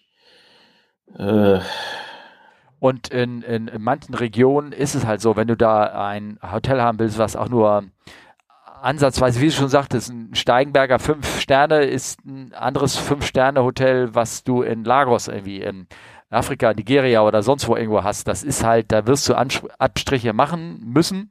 Ähm, es wird andere Gerüche am, äh, da im Hotel sein, die arbeiten viel mehr mit Chemie zum Beispiel, um die ganzen Viechzeug unter Kontrolle zu kriegen oder irgendwas. Das, ähm, das merke ich immer, dass das so ein, so ein Thema äh, ist oder war. Und oh, Olli guckt guck gerade so ganz komisch. Ne? Ich musste gerade an eine, was andere denken, Gerüche oh denken oder was. Oder, nein. Nee, nee, nee. Ja. Und ähm, wir waren früher, das kann ich gerade mal reinschieben, wir waren früher ähm, im Senegal recht häufig, in Dakar mhm. und hatten da, ich glaube, das war schon das beste Hotel in der Stadt. Ja. Und das, die haben halt auch auf fünf Sterne gemacht und alles toll und ja, die Hotelzimmer, ich glaube, als sie gebaut waren, waren sie mal richtig gut. Mhm. Aber das lässt dann doch recht schnell nach, was jetzt okay ist. Also, ja, man konnte drin wohnen, das war alles okay. Aber das werde ich nie vergessen, waren wir am, äh, am Hotelpool draußen und der Kollege wollte unbedingt eine rauchen, ist also zur Bedienung und sagte, er hätte gerne eine Schachtel Zigaretten. Und ähm, ja, die Bedienung, äh, gut, das braucht halt immer, das ist halt so in solchen Ländern. Und irgendwann kam halt die Schachtel Zigaretten und der Kellner war also auch so nett und hat extra so zwei, drei Zigaretten aus dieser Schachtel so ein bisschen rausgucken lassen, Oh. dass der Kollege extra die Zigarette so direkt rausziehen konnte, Ja. ohne das zu schütteln und so. Ich meine, jeder Raucher wird es, ich rauche nicht, aber jeder Raucher wird es kennen. Ähm, der konnte dann die Zigarette direkt rauszünden. Der Kellner hat dann extra noch die, den, ein Feuer angemacht, um ihm die Zigarette anzuzünden und alles war toll. Der Kollege packt die Schachtel weg und alles gut. Am Abend waren wir wieder unterwegs, wollte er sich die Zigarette anzünden und hat dann festgestellt, dass der Kellner, bevor er diese Schachtel überreicht hat, so präpariert mit der einen Zigarette raus, bei fünf weiteren Zigaretten den äh, die Zigarette selber vom Filter getrennt hat, den Filter quasi wieder in die Schachtel reingesteckt hat, dass es so aussah, als wäre da die Zigarette. Und deswegen weißt du auch, warum er die eine so rausgezogen hat. Ja, ja, sehr schön. So viel zum Thema Fünf-Sterne-Hotel, ja. Also, Ah, das eine Zigarette hat einen erheblichen Wert dort. Das darf man, darf man nicht, äh, darf man nicht vergessen. Ne? ja, es ist ja auch so das eine, ähm, ich schweife ab, aber äh, meine Frau hat das erzählt, da war sie äh, in, in Joburg, ähm, ähm, da in den, ähm, na ist egal, also in, äh, hat sie so eine Tour gemacht da ähm, und äh, der hat auch erzählt, eine Zigarette wird, du rauchst keine Zigarette, sondern die Zigarette wird mit von 14 Leuten geraucht. Deswegen haben sie während der Corona-Zeit auch äh, Rauchverbot ausgeteilt, damit sich da nicht äh, die Krankheit so verbreitet. Ne? Weil einer zündet sich hin, raucht sie und dann vier andere dürfen mitrauchen. Ne? Weil das so wertvoll okay. ist, ne? so eine Zigarette. ja, Ja, ja. ist. Ja. Aber von Jan, die Fragen gehen noch weiter. Er so, ja, fragt, okay. und dann noch eine Gepäckfrage. Ja. Wenn man mit drei Kindern unterwegs ist, kommt ja so einiges zusammen. Wie verhält sich das mit den Gepäckfreimengen? Ist es da Wurst, ob es Koffer gibt, die zu schwer sind, wenn man in der Summe dann doch noch unter dem maximalen Gewicht ist? Ich komme jedes Mal beim Kofferwiegen am Schalter ins Schwitzen.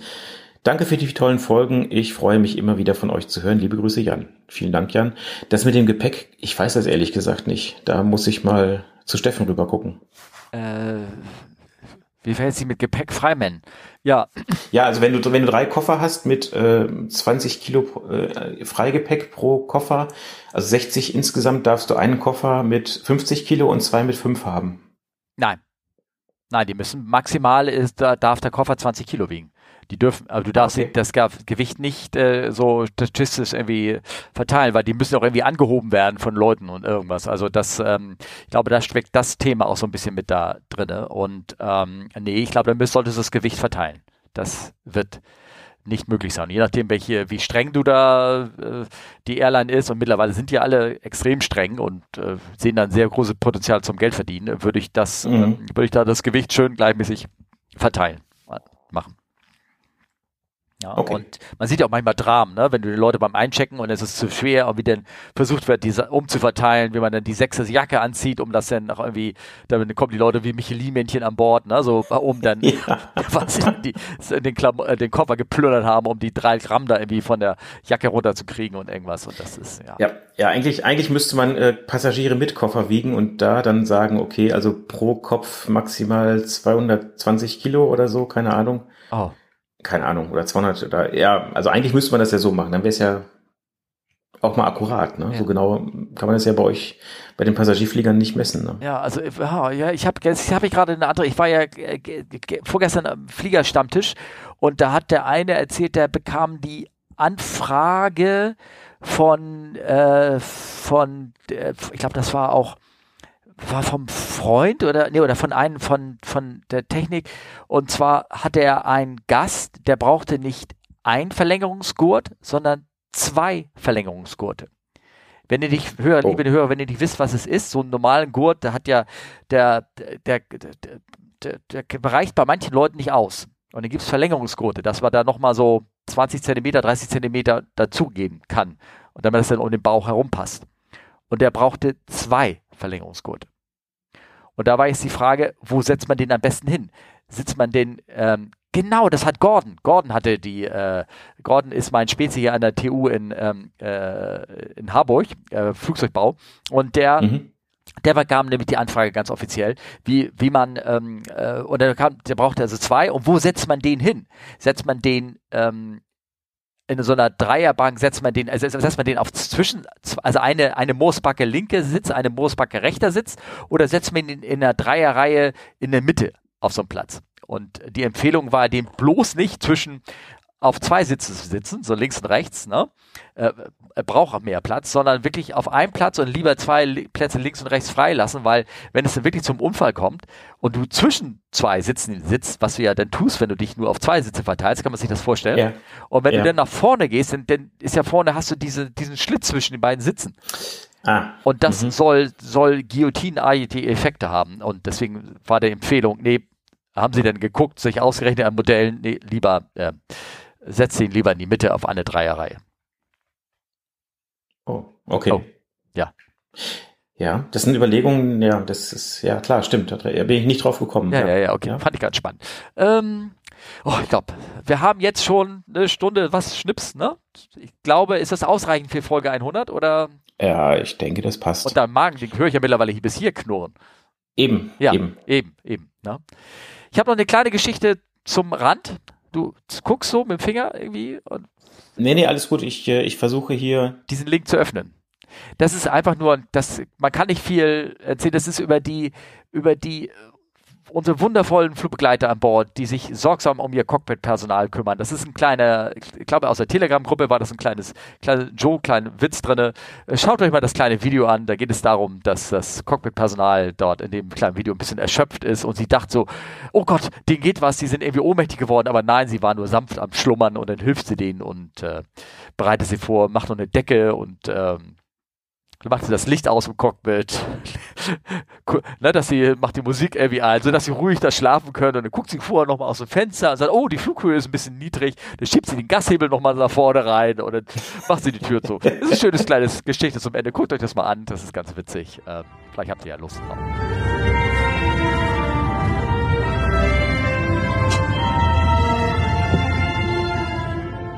Ja, das ist sehr schön. Vor allen Dingen, dann denke ich mir immer, wieso haben wir keine Flugbegleiter an Bord? Ja.